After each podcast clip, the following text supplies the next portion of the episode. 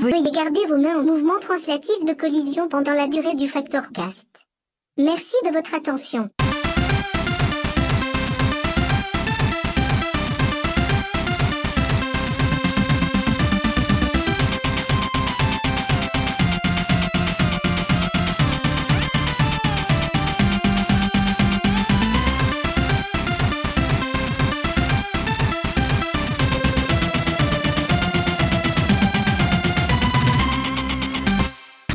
Bonjour à tous et à toutes et bienvenue dans le Factorcast, le seul podcast de jeux vidéo enregistré des deux côtés de l'Atlantique. D'ordinaire, votre maître de cérémonie est LP, mais il a décidé de faire une pause. Je me propose donc de reprendre le flambeau, en tout cas pour cet épisode. Je me présente, je suis CBL et j'écris pour Factor News depuis presque 14 ans.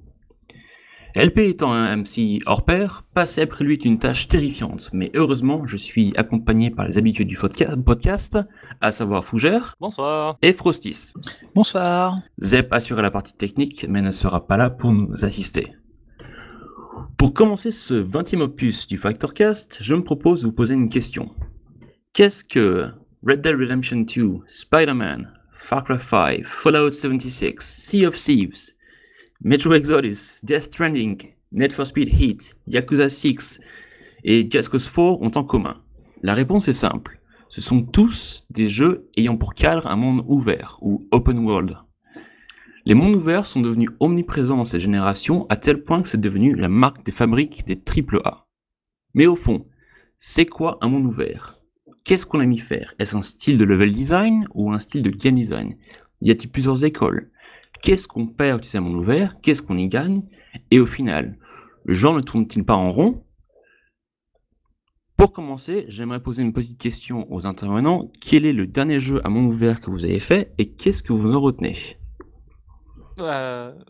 Ah bah, si c'est moi qui commence, on est pour des plombes parce que je viens de commencer à jouer à Minecraft alors.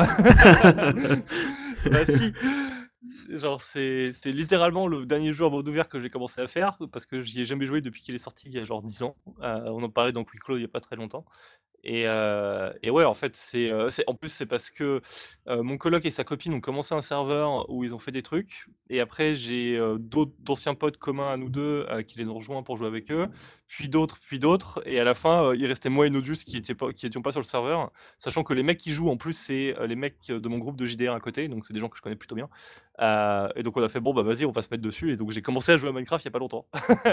il, y a, il, y a, Nodus qui a live tweeté genre mes débuts et moi qui découvre Minecraft, c'était c'était mignon. mais du coup, bah voilà, genre j'ai commencé à jouer à Minecraft et c'est vachement cool. c'est bien. Tu joues, tu joues sur quelle plateforme J'ai joué sur PC moi. La version euh, Java ou la version euh, Windows 10 euh, enrichie en microtransactions? Euh, Non, Java. je joue sur la version Java parce qu'on a un serveur spécial avec des modes spéciaux. Moi, j'ai juste cliqué sur les trucs qu'on m'a dit et mis les dossiers dans les endroits où on m'a dit, et puis paf, ça a fait un jeu qui était plus joli que d'habitude. Euh, et puis je, découvre, hein, genre littéralement, euh, c'est tout est nouveau pour moi et c'est très compliqué pour le moment. Genre il y a plein de trucs que je comprends pas du tout. Euh, c'est pas grave, tu vas sur un forum, il y aura plein de gamins de 10 ans qui te donnent toutes les réponses à ce que tu veux savoir. alors on en reparlera plus tard en profondeur. C'est typiquement ce que j'aime pas dans le, les mondes ouverts maintenant, c'est que tu te poses une question, il y a un wiki. Et moi, j'aime pas ça. Genre, moi, je veux découvrir le truc, tu vois. Je veux mourir dans la lave comme un con.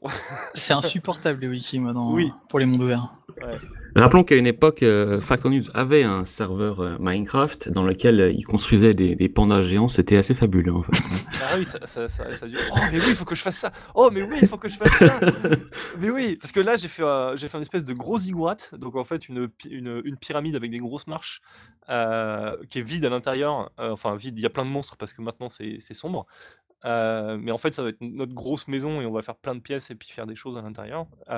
Mais du coup, ouais, je pense que le, le, le haut de la pyramide, euh, tout en haut, je vais faire un panda géant. Ah, quelle bonne idée.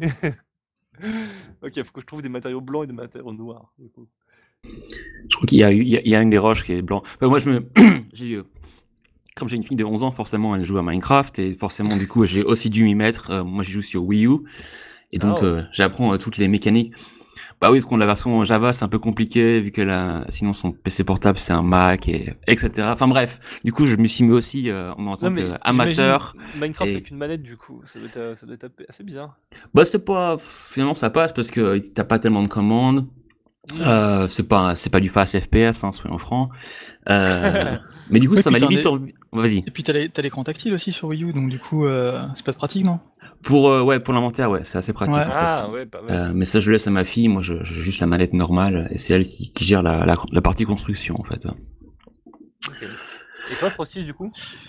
Euh, Moi je me souvenais plus trop mais en fait je l'ai pas terminé mais c'est Red Dead 2. Enfin Red Dead ah Redemption 2. Et, et avant j'avais fait quoi? Je crois que j'avais fait Dragon Quest Builders mais je sais pas si on peut appeler ça comme un monde ouvert. Je pense pas. Bah, par rapport à Minecraft, qu'est-ce qui, qu'est-ce qui change en fait? Explique un peu euh, aux gens. Bah, ce qui change par rapport à Minecraft dans Dragon Quest Builders, c'est la. Comment dire? Bah, Je suis pas un gros joueur de Minecraft, donc du coup, j'ai peur de dire des conneries. Mais euh, en gros, as des, euh, c'est narratif, quoi. Donc, tu as des missions, et puis tu, tu, peux construire ce que tu veux aussi, mais ça sert à rien concrètement pour suivre le scénario. Tu as quand même un scénario dans un monde qui est plus ou moins ouvert, ou en tout cas par, enfin, dans un sur des petites îles ouvertes. On va dire ça comme ça. Mais, mais c'est plus en mode survie ou c'est vraiment un espèce de RPG euh, en monde ouvert? Ouais, c'est plus un RPG, c'est pas vraiment de la survie, parce que finalement, tu, c'est pas, pas très compliqué. Mais euh, du coup, voilà, il faut genre euh, aller choper tel matériau, je ne sais où, pour, je sais pas moi, pour, pour construire des murs d'une maison. cette maison-là, il faut mettre un lit dedans et et euh, je sais pas quoi d'autre, genre un meuble et ça te fait une chambre, des, trucs du style quoi. Donc c'est assez narratif quand même, assez dirigiste. Contrairement à Minecraft où tu fais ce que tu veux finalement. Ouais, en fait, alors Minecraft, moi j'ai justement j'ai posé la question à mon coloc qui est un peu plus renseigné. Et je sais que tu as des objectifs, genre des boss à aller tuer ou des mondes parallèles à explorer, mais c'est vrai que j'ai pas vu de quête. T'as vachement changé du coup alors, parce qu'au tout début t'avais rien, je crois. Hein. Moi j'avais justement testé il y a, bah, il y a 10 ans. Euh, tout, vraiment tout tout début. Et euh, moi je m'étais fait chier justement en me disant si ça ça les mondes ouverts, euh, jamais quoi. Parce que je savais pas quoi foutre en fait là-dedans.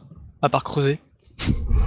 tu creuses, tu, tu, mines et tu craftes, c'est un titre. Au bout, de, voilà, au bout de 7 heures, j'ai fait bon. mais là, maintenant, maintenant, en fait, tu vas avoir des systèmes d'enchantement ou des systèmes d'alchimie qui te qui permettent de donner un intérêt en fait à vraiment l'exploration et la recherche de ressources rares.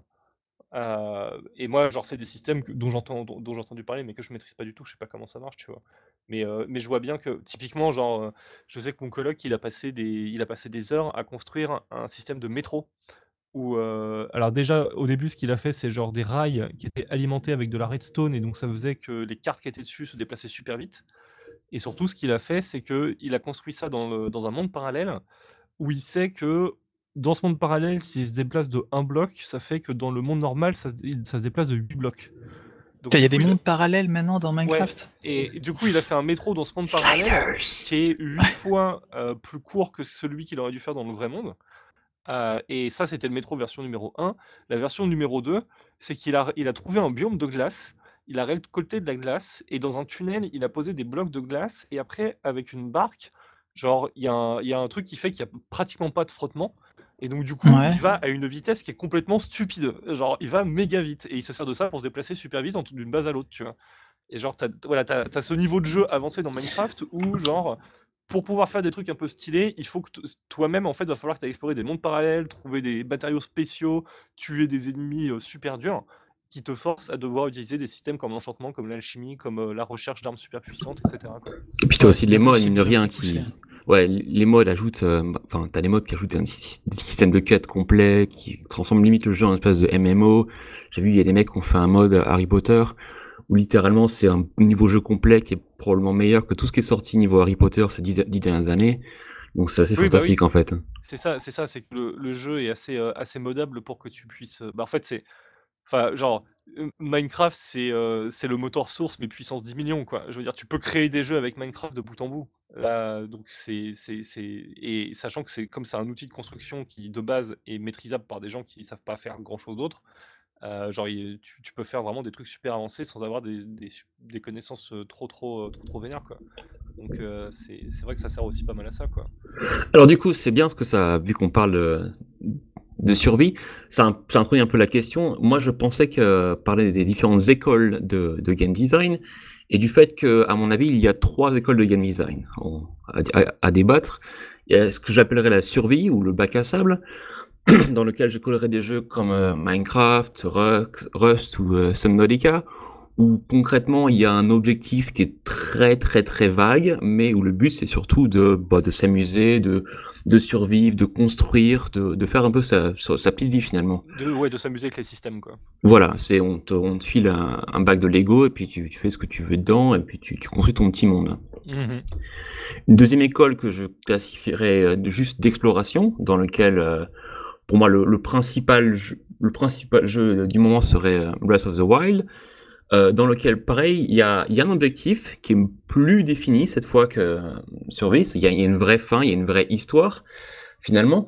Euh, mais pour y arriver, le, c'est assez libre, en fait. Euh, donc, dans, dans le dernier Zelda, par exemple, on n'est pas forcé d'aller latter la gueule aux, aux quatre gros monstres. On peut aller directement au boss. Il n'y a pas de marqueur dans tous les sens. Il n'y a pas vraiment de, de quête.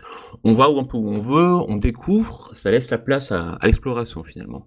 La variante étant euh, euh, l'exploration spatiale avec des jeux comme Elite. Et enfin, il y a la troisième école qui, à mon sens, a été euh, créée par GTA 3, dans lequel, là, c'est très dirigiste, à savoir qu'il y a un monde, euh, mais on peut pas vraiment faire ce qu'on veut. Euh, principalement, le, le gameplay consiste à aller à un point A, avoir une cinématique, aller à un point B, faire la mission, et euh, on, on répète jusqu'à ce que m'en s'en suive. Oui, bah ça, c'est de, la, c'est de la simulation d'environnement, quoi. Genre, euh, on, va, on va appeler ça de la simulation d'environnement urbain. Alors vous, qu'est-ce que... Vas-y, vas-y. Surtout pour les jeux Ubi, en plus, en l'occurrence. Donc je pense que les jeux Ubi, on doit faire un peu, la... Genre m'en parler un peu à, un petit peu à part, parce qu'il y a pas un podcast à part entière, mais enfin une thématique à part entière, euh, notamment au point de vue du fait que là, ils ont répété jusqu'à jusqu'à l'outrance le, le même game design dans toutes leurs écoles de jeu. Euh, mais d'abord, j'aimerais parler un peu des différentes écoles, euh, avec euh, si vous avez des exemples, vous qui des, exemples marquants de ces différentes écoles, ou si vous êtes d'accord avec mes, mes, mes définitions en fait, ou si vous voulez un peu euh, mettre votre propre sauce. Moi, je mettrais, je mettrais un, un petit bémol entre l'exploration euh, Breath of the Wild et euh, la, les variantes exploration spatiale avec Elite et euh, No Man's Sky. Ce que tu disais, c'est qu'il n'y avait pas de, de, de, comment dire de, de points partout sur une carte et tout. Moi, j'ai joué pas mal à No Man's Sky. Et, et en fait, c'est blindé d'objectifs de partout, sauf que c'est loin, quoi. Tu sais pas trop où aller. Elite, Elite j'ai pas encore joué, faut que j'y joue d'ailleurs. J'ai Oui. pas trop. Je crois que je, crois que Fougère, toi, tu y as joué un petit peu. Oui, Du coup, je sais pas si, si c'est pareil que No Man's Sky au niveau des, euh, au niveau des objectifs, si vraiment c'est un, un peu dirigiste quand même, mais en Non, te ah, laissant non, non, le choix de le faire. ça n'a rien à voir. Bah, ça a rien à voir parce que déjà, la proposition de No Man's Sky de base, c'est de pouvoir sortir de ton vaisseau et d'explorer des, des planètes. Et, et c'est c'est une, c'est une part importante du gameplay là où Elite, tu sors jamais de ton vaisseau en fait. Euh, le seul truc que tu peux faire, c'est te poser sur des lunes pour les explorer euh, dans, un, dans un petit rover, mais euh, c'est une partie du gameplay qui est extrêmement anecdotique, que tu peux approfondir et tu pourrais passer ta vie sur, on va dire, la surface d'une seule planète et jamais t'ennuyer parce qu'il y a toujours des trucs à faire. Mais, mais c'est assez extrême comme gameplay par rapport à ce que propose le jeu de manière générale, c'est-à-dire quand même voler dans l'espace. Moi, je suis d'accord, je suis, d'accord avec ta répartition, CBL, mais, mais je vois ça plutôt comme. pour moi, il y a une différence entre la survie bac à sable et le reste, en fait. Parce que pour moi, la survie bac à sable, c'est des jeux, c'est ce que je disais, qui sont systémiques, où on te propose juste des systèmes, et limite, c'est ce qu'on disait, la, narration, les objectifs ou les trucs qu'il y a à faire autour sont très très accessoires. Là-dedans, je mettrais par exemple Satisfactory. Euh, qui, Ah ouais, qui, rend- grave. qui rentre pas mal. Ouais. Euh, et les autres où euh, il y a un enrobage narratif qui fait que le, le côté bac à sable, c'est devenu une, et on en parlait un petit peu avant le podcast, c'est devenu une, un élément de game design plutôt qu'un genre. C'est pour moi, Subnautica, c'est du, du monde ouvert en tant que genre, en tant que vraiment, ça, par- ça fait partie du cœur du jeu, genre c'est vraiment son, son point fort, alors que GTA 3, son, son, le, monde ouvert, c'est un élément de gameplay. À la, au final, c'est vraiment un jeu narratif quelque part, tu vois. Genre, ça, ça a des trucs à raconter, euh, il y a une narration qui est poussée, euh, des personnages en couleur que tu as envie de rencontrer, que tu as envie de découvrir, tu vois. Le moteur du, jeu et qui donne aux, joueurs envie de jouer, c'est le fait que tu es ça, tu es ce monde ouvert avec énormément de, personnages euh, intéressants à aller voir. Avec quand même un petit, un petit bémol sur GTA 3, euh, je, que je classe un peu à part, bon, ça m'est chouchou. Je trouve que dans les GTA récents, le, le level design, justement, le, en lui-même, est très très plat et un peu chiant. Dans GTA 3, comme c'était un, euh, le, vraiment le premier GTA 3D, il avait, le level design était très très poussé, hein, et notamment tout ce que les, les, les sauts, euh, les, les différentes parties, parce que le jeu était décou- découpé en trois îles concrètement, Mhm. euh, était beaucoup plus level poussé. Le jeu était plus, le Valisan ressemblait plus finalement à un jeu de plateforme 3D qu'à un GTA. Progressivement, quand les GTA sont devenus plus grands, c'est devenu plus plat et un peu plus chiant. Mais le premier euh, GTA 3 finalement ressemblait plus à, à un level design classique qu'un level design d'open world, ce qui était plus concis finalement. Ouais. Oui, mais tu vois, moi, typiquement, dans, euh, dans ce genre d'open world-là, euh, en fait, tu vois, tu vois typiquement, c'est que, genre, dans ta classification, The Witcher 3, tu le mettrais où? En exploration ou en. Moi, je Ah, le ouais. mettrais en, je- Ubisoft. Et- je le mettrais en GTA. École 3, GTA, ouais. Ouais, ouais, Ouais, ouais. bah oui, mais à côté de ça, genre, c'est c'est- c'est assez réducteur parce que c'est justement le jeu où euh, suivre les quêtes, c'est pas, c'est pas super intéressant et surtout, juste en t'éloignant du chemin battu, tu peux tomber sur des trucs super, euh, super cool à faire, tu vois. C'est contrairement aux jeux Ubisoft où c'est euh, c'est très très systémique, très très Ah bah, tu- systématique, en fait, je veux dire. Tu peux rien faire, enfin tu peux pas construire ni rien. En fait, dans le dans Subnautica, dans Minecraft, dans Rust, dans Ouais. et dans d'autres trucs, c'est la construction au cœur du jeu, concrètement. Tu peux construire des maisons au, au tout début, Genre puis après dans- tu fais des, des navettes spatiales, des machins là-dessus, enfin tout Voilà, ce qui te passe par la tête. Quand c'est systémique, t'as un impact sur le, sur le Voilà. quoi. Dans Breath of the Wild, à la limite, t'as un tout petit peu de, de comment dire, de tu peux jouer un peu avec la physique, mais pas euh, juste un peu pour le délire. En, en- je sais pas, genre, euh, on a vu plein de vidéos, c'est avec les Mais c'est- avec, c'est- avec les pouvoirs, mais après dans le reste, c'est tu suis une narration, tu suis une histoire. C'est pour ça, et je pense que c'est pour ça qu'il a eu du succès, euh, Breath of the Wild. C'est que euh, c'est un jeu où le monde ouvert, c'est un, élément de gameplay, mais Mhm. il a réussi à aller emprunter le côté euh, très systémique euh, des, des jeux de survie bac à sable euh, pour l'implémenter de bien dans, dans, son, dans, son, dans sa propre version, en fait. Et donc, Ouais. effectivement, tu te retrouves dans un monde où tu peux faire des trucs qui sont complètement ouf. Euh, et c'est pour ça que genre c'est un, c'est un jeu que tu peux finir en 50 minutes. Oui, voilà, c'est ça. Parce que tu peux te catapulter Ah, jusqu'au château de Ganon. Après, après, je pense aussi que le, le... moi, quand je l'ai fait la, la première fois Breath of the Wild, j'ai pas vraiment joué avec les, euh, avec la physique des objets et tout. Je me suis pas, euh, je suis pas très Minecraft, si tu veux, par exemple. Moi, Non. tu me files un truc, je vais m'en Ouais. servir comme c'est indiqué en gros, quoi. Mmh. Oui, mais- c'est plutôt l'exploration, genre euh, je marche tranquillou. Il y a une montagne, bon bah je vais aller vers la montagne, tu te déplaces un peu, tu fais ah putain il y a un autre truc derrière, ah il y a un autre truc derrière, ah il y a un autre truc derrière. C'est plus ça en fait. sur- Enfin pour moi ce qui a fonctionné. Mais tu, tu, sur- tu mentionnes euh, The Witcher 3 en tant que jeu d'exploration, je suis assez d'accord, mais à mon avis, justement, c'est là où les mondes ouverts devraient aller, c'est on te donne des missions euh, pour te forcer à aller à un endroit, et en chemin, tu, tu, dois être invité un peu à découvrir. Je trouve que les jeux Ubisoft récents, comme Watch Dogs 2, poussent plus à l'exploration que la première vague, les premiers Assassin's Creed notamment, euh, où, où on te dit, bon, bah, il faut aller là pour rencontrer ce type-là et faire cette mission. Mais en chemin, tu passes devant des trucs qui, qui sont un peu. euh, tu te dis, ah, mais tiens, ça, ça l'air intéressant, je vais aller voir ce se passe, etc. Et je pense que les, la dernière génération de Ubisoft s'est améliorée dans le sens où ça pousse plus à l'exploration. Contrairement au GTA récent, où GTA 5, j'avais pas du tout envie d'explorer la ville parce qu'il y avait, y avait, rien quand tu, conduis, quoi. Il y avait rien qui te disait, eh, va voir ici, ça a l'air sympa.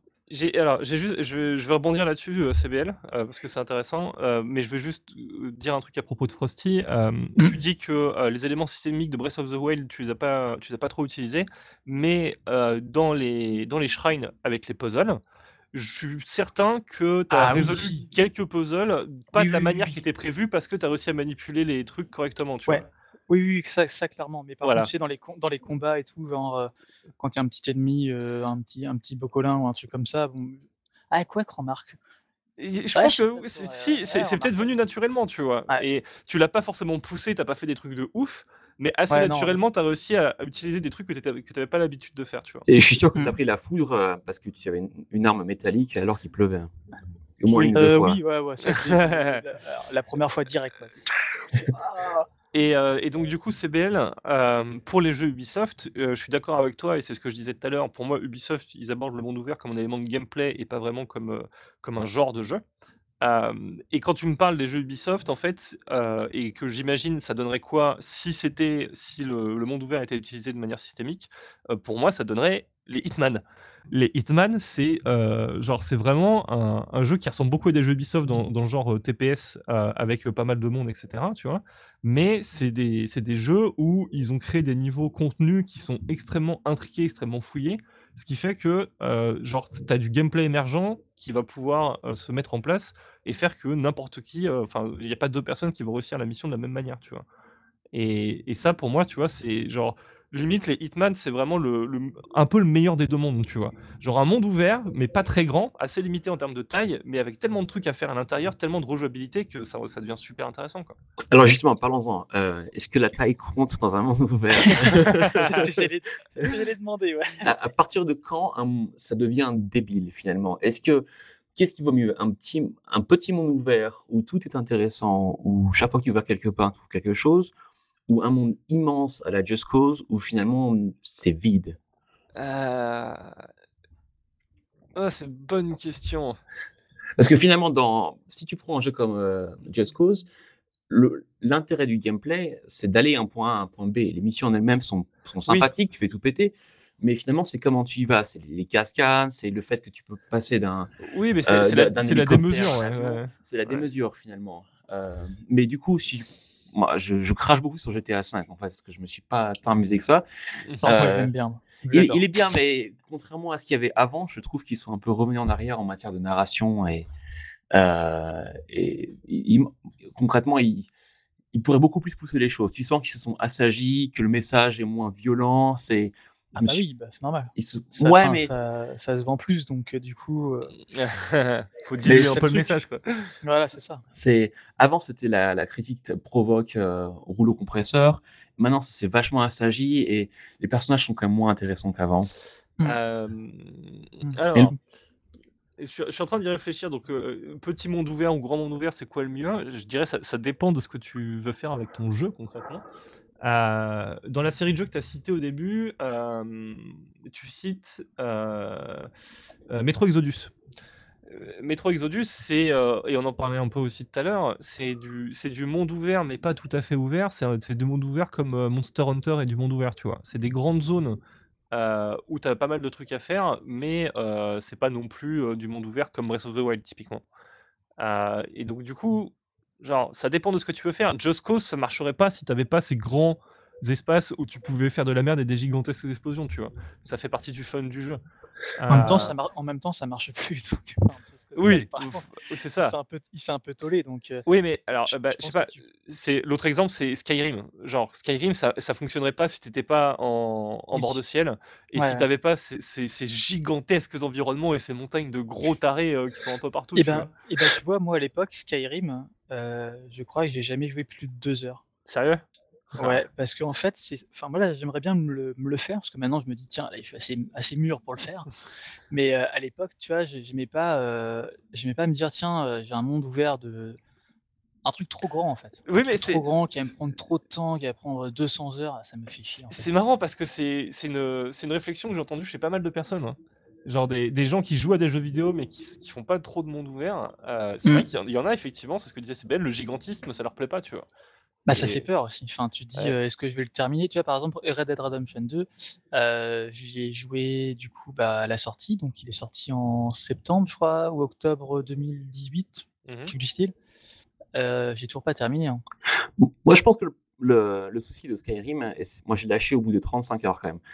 Euh, ouais. Je, je m'amusais bien, mais c'est l'inverse de Witcher 3 où euh, au final je me rendais compte que je faisais des choses parce que c'était marrant, que j'explorais, je trouvais des caves, je faisais des donjons, euh, j'améliorais mon perso. Mais les quêtes en elles-mêmes, j'en avais rien à faire. Ah oui, c'est dramatique. Et au bout d'un moment, je me suis rendu compte, bah, j'ai pas envie de finir le jeu. Et du coup, quand j'ai passé cette étape, à partir du moment où je me suis dit: «Je veux pas envie de finir le jeu», je me suis dit: «Bah, je vais arrêter» parce qu'il y aura jamais de fin concrètement. Heu et je c'est toujours ce qui a manqué au Elder Scrolls, c'est un bon fil narratif, une bonne quête principale, heu et c'est un peu une blague à ce niveau-là, mais au final, c'est vrai et je me demande si pour Elder Scrolls 6, heu, il faudrait peut-être pas faire un monde un peu plus petit que ce qu'ils avaient fait auparavant, mais un peu plus riche au niveau narratif, hein. Mais je pense qu'on n'y est pas là. Enfin, à mon avis, on va on tend vers les jeux Ubisoft avec, heu, une map de plus en plus grande, avec de plus en plus de trucs à faire, même si c'est nul. Autant voilà, enfin je je pense que ça va être comme ça et c'est c'est Bah, un schéma qui marche bien pour le grand public et voilà, c'est des jeux masse, ça qui marche bien, quoi. ils font ils font de la quantité plutôt que de la qualité, tu vois? Ouais. Bah, je pense qu'après l'échec, heu, Fallout 76, je pense qu'ils vont peut-être un peu repenser leur schéma, heu, parce que bah, le dernier le dernier Fallout, c'était littéralement une grande carte, il y a rien, il y a même pas de PNJ, il y a il y a Mais il y a c'est rien c'est du ça, tout ouais. Non mais ça, donc je pense problème, que comme là, la la prochaine extension de Fallout, ils vont réintroduire des PNJ, ils vont réintroduire des quêtes, peut-être qu'ils sont en train de se dire que finalement le narratif, c'est pas si mal et pour le prochain Elder Scrolls, il va falloir justement faire plus de narratif et moins de, heu, c'est la fête aux icônes sur la carte. Mmh. Mais je pense que la la narration, tu es obligé de la faire si tu si justement tu veux mettre plein d'objectifs. Si tu veux pas, heu, en mettre beaucoup, Breath of the Wild, par exemple, il est pas extrêmement narratif. Il est narratif dans son on va dire dans le dans le level design, quoi. Tu C'est de la c'est la heu narration environnementale, oui. Ouais, voilà, c'est ça. Alors que moi, je suis un je suis un gros fan de de de la série Zelda et Breath of the Wild, il m'a vraiment marqué. Mais je le trouve enfin voilà, ce serait vraiment mentir de dire que le scénario de Breath of the Wild, il défonce, quoi. Mais après tout bah, après tout, c'est un Zelda, je me rappelle oui, pas un seul Zelda où j'étais là: «Oh mon Dieu, ce twist, c'est Oui, non, mais oui. fabuleux!»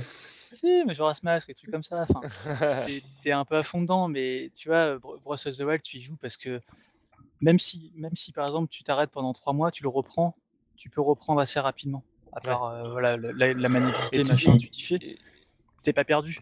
Alors que, par exemple, un Assassin's Creed ou un GTA V ou même un un The Witcher et autres, putain, c'est, c'est tendu quand même, hein, de de recommencer, heu, Ouais, tu tu jouer par tu des tu petites sessions, tu te relogs, tu vois, tu as 36 quêtes dans ton journal, Ouais, tu as ouais, des marqueurs «Merde, partout, heu» c'est c'est qui celui-là? C'est comme finalement de d'arrêter un un un bon livre pendant genre quelques mois et puis le reprendre, tu as C'est oublié, c c'est où tu exactement ça, étais, ouais. qui tu es qui tu es, c'est Mmh.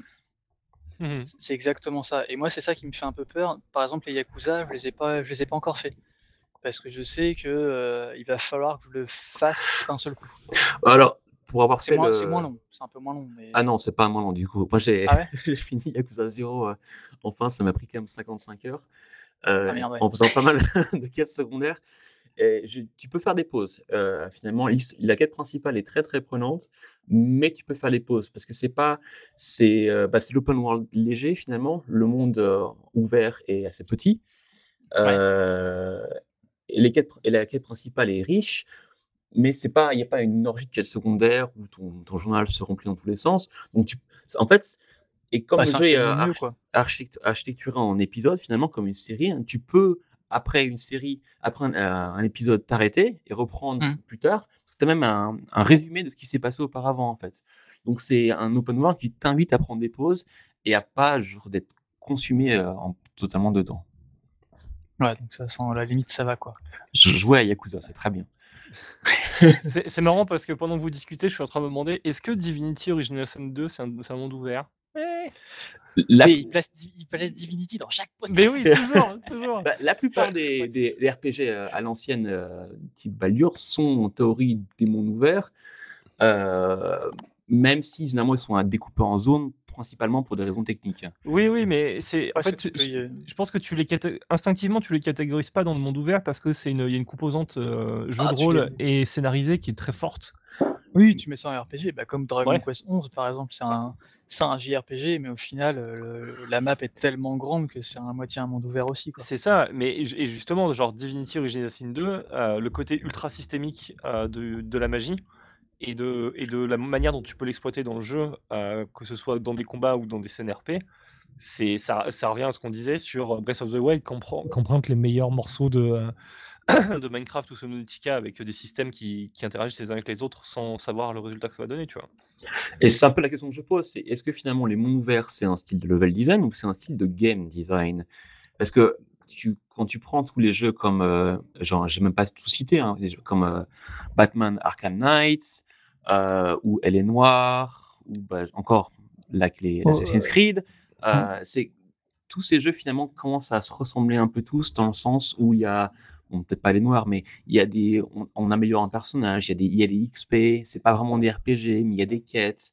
Euh, tous ces jeux, malgré le fait qu'ils soient des styles différents, se ressemblent dans la manière dont le game design est construit. Bah, ça, c'est c'est c'est le c'est la grammaire du jeu vidéo qui évolue, tu vois? Concrètement. C'est, heu, genre, heu, je sais pas, je je suis en train d'essayer de chercher un exemple, mais, heu, genre, c'est il y a des il y a des jeux qui arrivent, qui posent des nouveaux genres. En l'occurrence, le monde ouvert, ça a été posé en tant que genre par un jeu comme par Minecraft, en l'occurrence, c'est lui qui l'a popula popularisé. Ouais, peut-être Assassin's Oh, Creed, non? Le j'aurais dit premier? à G- GTA 3 toujours, mais. Non, Les attends, trois alors, écoles, je parle, parle- donc, alors GTA 3, ça aurait été le monde ouvert en tant que euh, grande zone de jeu où il y a beaucoup d'activités à faire différentes. Ouais. Donc ça, ça leur est posé en tant, que, sy- en, en tant que système de gameplay, là où Minecraft leur est, euh, donc dans le genre monde ouvert survie, leur est posé en tant que genre, où euh, c'est ensemble de systèmes qui interagissent les uns avec les autres et c'est toi qui te fais ton scénario. Euh, et voilà, et genre c'est des genres qui, c'est des genres et des et des, des jeux qui ont eu beaucoup de succès, et donc après les gens s'en sont inspirés. Euh, comme, euh, bah, je sais pas, genre Zelda, ça a posé, euh, ça, ça a inspiré les jeux d'aventure à énigmes avec des temples. Euh, Super Meat Boy, ça a inspiré les jeux Masocore où c'est beaucoup de mouvements ultra précis et de la, de la mort en répétition. Il y a, il y, a des- il y, a des jeux- il y a des jeux qui débarquent, qui posent des nouvelles idées, ça fonctionne, les gens s'en inspirent, et après, bah, ça donne ce qu'on a maintenant.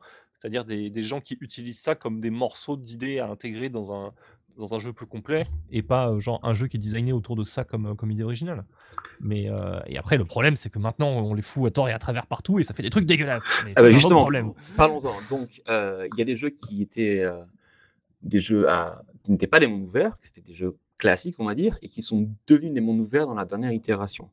Un exemple euh, commun, euh, Burnout, qui était un jeu de course dans lequel on conduisait le trafic, et les trois premiers opus, plus l'opus PSP, c'est donc des jeux de course classiques avec des circuits, et le Burnout Paradise est devenu un, du Burnout en monde ouvert. Euh, moi, j'ai beaucoup aimé, Qui était mais réussi, ouais, d'ailleurs. qui ouais, était réussi dans- en, Mm. tant que, en tant que jeu, mais finalement, en tant que jeu de course, n'était pas réussi dans le sens où il n'y avait pas de tracé et c'était euh, c'était du bourrinage finalement. Donc c'était un bon jeu à monde ouvert, mais pas forcément un, un bon jeu de course. Est-ce que vous avez d'autres exemples d'évolution d'un d'un level design Ah, classique à un monde ouvert? Qui a changé son level design. euh, euh, Tu Ouais, peux citer a- Breath of the Wild si tu veux. Ouais, ouais, non, mais oui, C'est- mais C'est plus une réussite, ça. Voilà, celui-là est trop simple à, à comment dire. à- Je pensais à Mir- Mirror's Ouais, Edge vrai. euh, Catalyst, mais je sais pas si. euh, Euh, moi, j'ai vous- pas joué, c'est sur console, malheureusement. Euh, Moi, je me souviens même plus si j'y ai joué. Ah, si j'y ai joué et il était pas ouf. Euh, alors parlons de Batman euh. Arkham Knight, qui est passé de mini open world pour euh, euh, Ar- Arkham, Arkham Asylum et Arkham City à finalement open world classique pour Arkham Knight. Est-ce que vous l'avez fait celui-là? Ouais, ouais, moi j'ai fait le premier. Tu as fait Arkham Knight?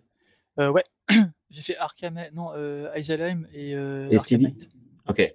Euh, et donc, est-ce que tu penses que l'évolution a apporté quelque chose au genre ou euh, qu'au contraire, c'est devenu euh, un peu, un peu le, le- le chaos et la fête Pour moi, c'est devenu, c'est devenu une tare en fait, parce que euh, Arkham, Arkham Asylum, j'avais vraiment adoré.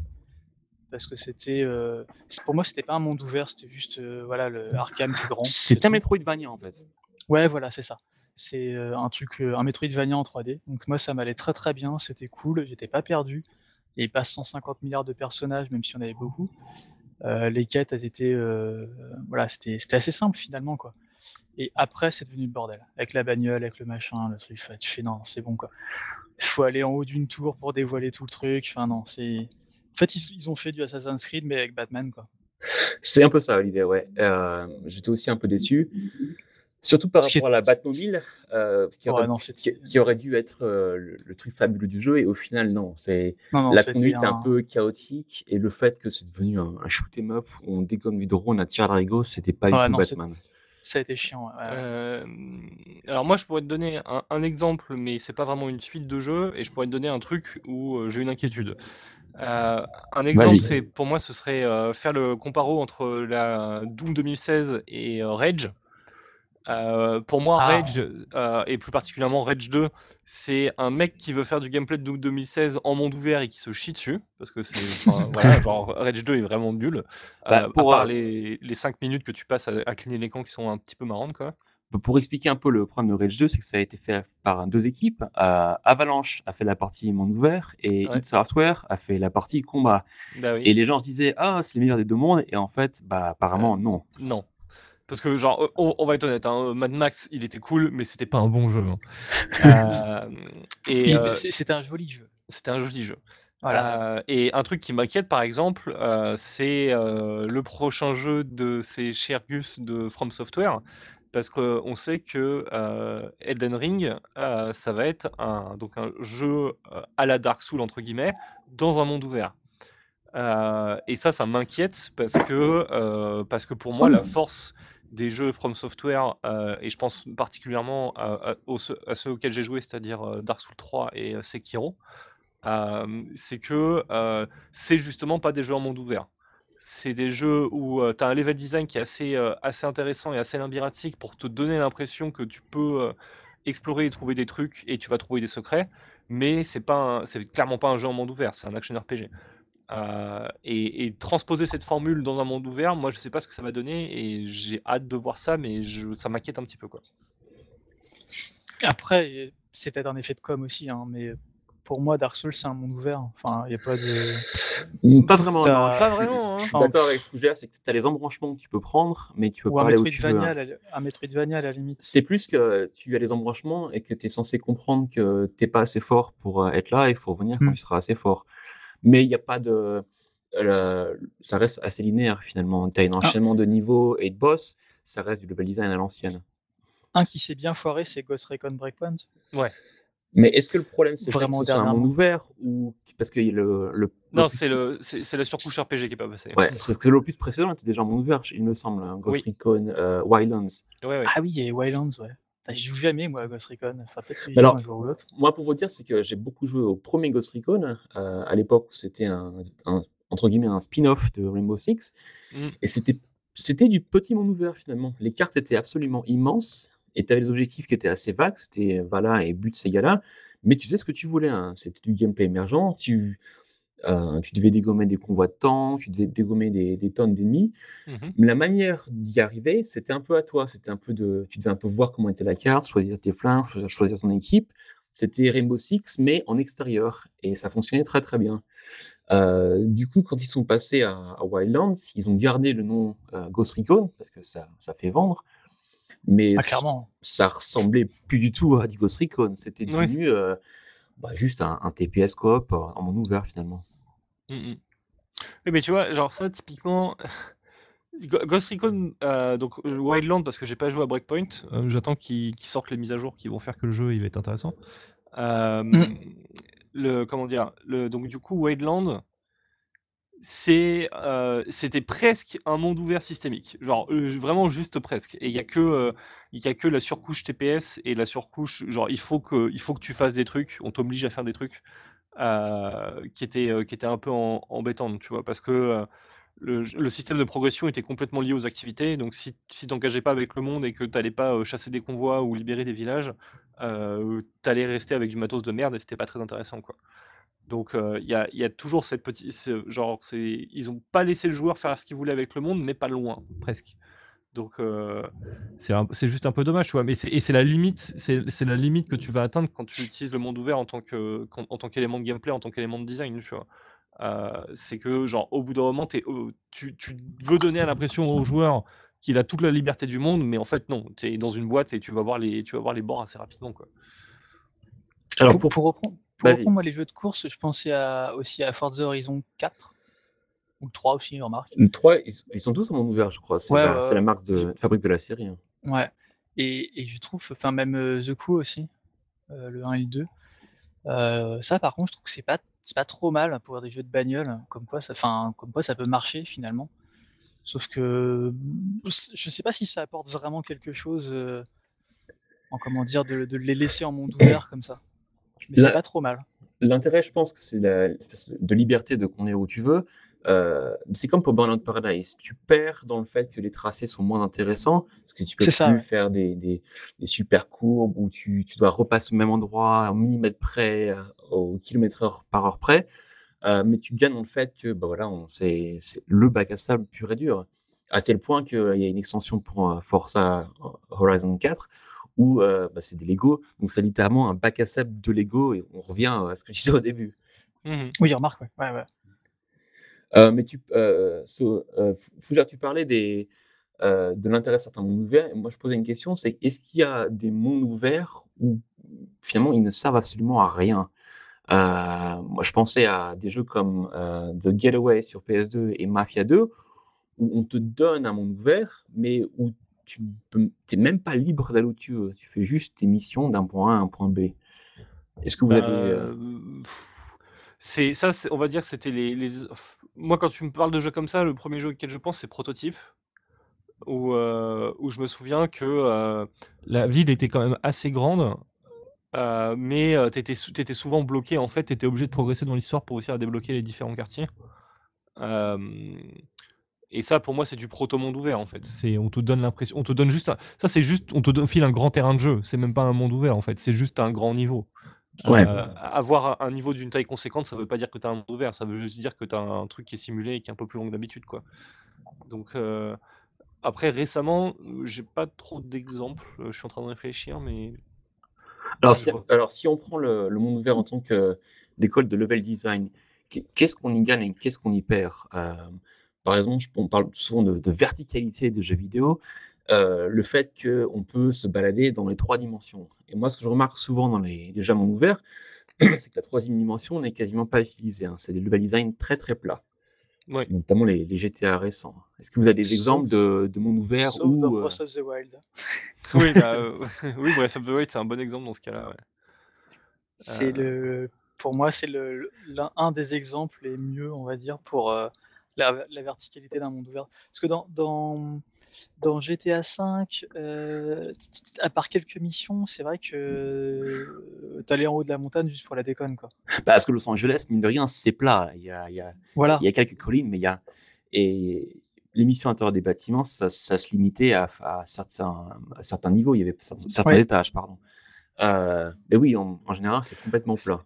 Si, heu, si si on s'autorise à se dire que, heu, Deep Rock Galactic c'est un monde ouvert, on peut on peut parler de la verticalité de Deep Rock Galactic si vous voulez, mais je suis pas sûr que ça passe. Heu, Ouais, non.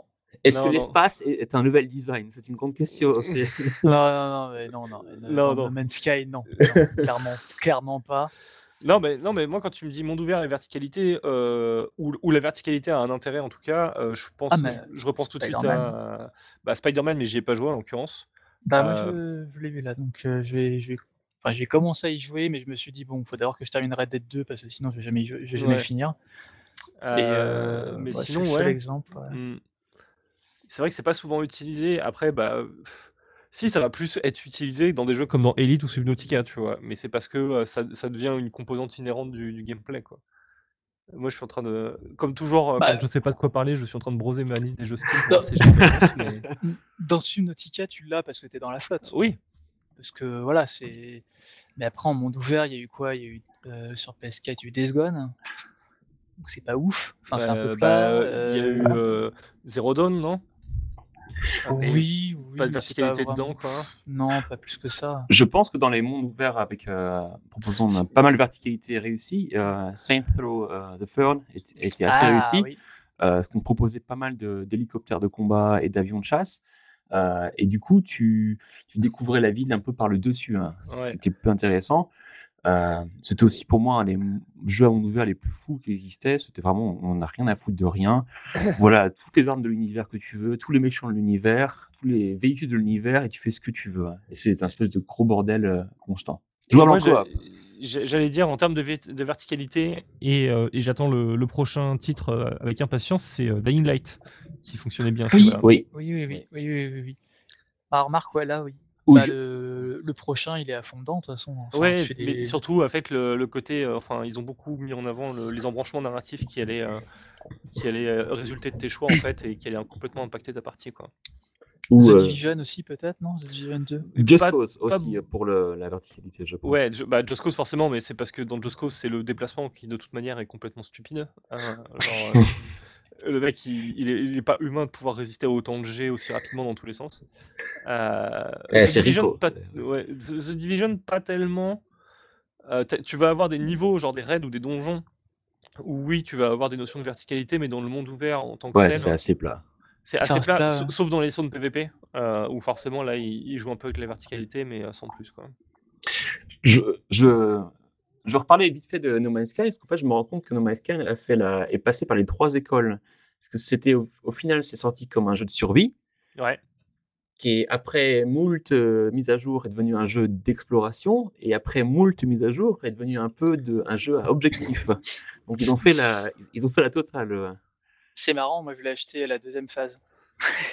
Quand c'était plus de l'exploration. Hein. ouais, quand c'était d'exploration et qu'on m'a dit ah il y a un scénar machin et tout, je suis ah je vais peut-être le prendre du coup. C'est comme ça que je l'ai pris moi, que j'y ai passé euh, ouais, 35, 40 heures, un truc du style. Tranquille. Ah, j'ai pas aussi à m'accrocher plus de, plus de 10 minutes. Quoi. hein. Alors moi j'ai réussi à m'accrocher parce que multivers oblige quoi. Parce que voilà, euh, j'y jouais avec, des, avec- deux potes et puis du coup euh, c'était plus, plus sympa quoi. Ouais. Mais c'est vrai qu'après au niveau de la narration, euh, c'est tellement, euh, tellement bidon que j'ai pas, j'ai pas vraiment accroché plus que ça quoi. Je faisais juste, ouais, je faisais, en fait je faisais du Minecraft dans, dans No Man's Sky quoi. Mhm. C'est de choper des trucs, euh, enfin des, des matériaux pour pouvoir construire une maison, un machin et tout. Puis à la fin je me suis dit bon, bah, en fait je perds mon temps quoi. Ouais. Ça reste un excellent jeu non, quand même, hein, mais c'est vrai qu'il est passé par les trois trucs, enfin les, les trois phases. Mm. Mais apparemment il fonctionne toujours bien donc. euh, Parce qu'ils font juste sortir des mises à jour en permanence, en fait. Oui, Cha- oui, oui, Chapeau à Hello Games pour euh, soutenir leur jeu jusqu'au Mais- bout. Ouais, c'est ouais. peut-être aussi, c'est peut-être aussi ça euh, aussi un petit peu la, la force des, euh, des prochains euh, des prochains open world, c'est que une fois que ton jeu il est en place, bah tu sors euh, tu, tu sors des petites quêtes annexes, des petits machins et tout, enfin tout est déjà là en, en gros quoi. Alors oui, non, je pense que euh, c'est c'est- possible dans les jeux comme No Man's Sky parce qu'ils ont la maîtrise du moteur et euh, l'envie de faire un peu ce qu'ils veulent. Dans Mhm. les jeux comme Assassin's Creed ou Watch Dogs et compagnie, ils peuvent ajouter des, des quêtes, des choses comme ça, mais ils peuvent pas fondamentalement changer le gameplay. Ah, c'est ce qu'ils essayent de faire avec Breakpoint là. hein. Ouais, Ouais. Et, euh, et ils vont Ouais. peut-être réussir, mais, euh, mais c'est sûr que c'est beaucoup plus coûteux et beaucoup plus difficile, quoi. Et, euh, et c'est ça, et c'est ça maintenant que ce que tu décris en fait les mondes ouverts qui s'enrichissent au fur et à mesure, c'est maintenant c'est les jeux, les, les, les jeux live, live, live services, tu vois. Genre c'est des, c'est Destiny 2, tu vois. Genre c'est c'est ce genre de monde ouvert. C'est des, des expériences multijoueurs massives qui sont soutenues pendant des années avec du contenu régulièrement. Et euh, bon, Bah, des- peut-être Halo Infinite aussi, possiblement. ce sera pas en Ah ouais? probablement pas ça. Ce sera probablement Ouais, du, je sais pas du, trop. du- du linéaire. Enfin, j'espère pas en tout cas. Bah on n'en sait pas grand chose en fait, à part une petite vidéo vite fait, mais Sur, euh, peut-être une partie, une partie un peu ouverte, je sais pas, je sais pas trop, ouais. ouais, après, Moi, je sais que ça m'intéresserait moins si c'était en monde ouvert. J'aime bien les. Je vois les, les FPS par exemple, un FPS monde ouvert, ça me ça m'emmerde quoi. C'est trop long, c'est trop grand. euh, bah, alors, T'as euh, forcément des phases où tu t'ennuies quoi. Non, intéressant, euh, c'est- pas des mondes ouverts, mais c'est des niveaux ouverts, entre guillemets, euh, dans le sens où tu as un chemin assez défini, mais surtout dans le- les premiers opus, le- Mm. c'était un grand, grand couloir, plus qu'un petit couloir tout serré, Ouais, un- hein. Euh, c'était pas comme du gameplay émergent, mais mine de rien, tu, le- les niveaux étaient suffisamment ouverts pour permettre des différentes tactiques euh, d'approche, et tu devais euh, un peu varier les choses, surtout en, en mode légendaire. Moi, C'est ce que j'attends dans le prochain, je pense. Enfin, vraiment le, le côté, ouais, le- c'est ouvert, mais mais pas non plus immense quoi. Et euh, en termes de FPS en monde ouvert, il y en a eu, il y en a eu un qui était très bien. Ça s'appelait Crysis. Ah oui. C'était, euh, Ouais, c'était- ouais, moi je me rappelle, je m'étais bien éclaté dessus à l'époque. hein. Bah, il y a aussi euh, I, euh, Divine Cybermancy, je sais pas si vous avez joué au final, mais moi je m'ai- je- j'avais, je m'étais régalé dessus, euh, qui proposait des, proposait des niveaux absolument immenses et qui était aussi un très très bon FPS. C'était très chaotique dans ce qu'il proposait en, en- en tant que gameplay, il y avait tellement de choses dans tous les sens, mais tu pouvais te faire, euh, au niveau gameplay émergent, tu faisais ton, ton propre gameplay finalement, tu choisissais d'être un, un gros bourrin ou un hacker, euh, et les, les niveaux étaient gigantesques. En parlant de hacker, il y a Watch Dogs aussi. On n'a même pas parlé de. Bon, remarque, c'est Watch Dogs, c'est un peu du un peu du Assassin's Creed quoi. C'est de la forme Luby quoi. Alors Voilà. ouais, le premier Watch Dogs c'était très très Ubisoft, c'était comme le premier Assassin's Creed finalement, euh, où euh, on propose un- une série de missions, c'était très sérieux, c'était pas très passionnant. Le Watch Dogs 2, moi je recommande de le faire. Euh, ils ont arrêté de se prendre au sérieux et du coup le jeu devient largement meilleur. Euh, tu, tu suis une série de activistes dé- déconneurs. Euh, les missions sont aussi beaucoup plus sympas. Euh, je pense qu'ils vont dans la bonne direction. J'attends de voir ce qu'ils vont faire avec Watch Dogs Legends. euh, qui, donc, je rappelle le, le principe, c'est que tous les PNJ peuvent Oui, oui. devenir des. Tu peux incarner tous les PNJ concrètement, tu peux les recruter et devenir. Donc, c'est très ambitieux et on va voir ce que ça donne. Ouais. ouais, on va, on va dire Je sens sceptique. Ouais. Non, moi, moi je suis assez curieux aussi pour le coup. hein. Je suis hyper Genre, curieux. j'ai pas, j'ai pas joué à Watch Dogs 2, euh, mais celui-là, il me- il m'a- il m'intéresse quoi.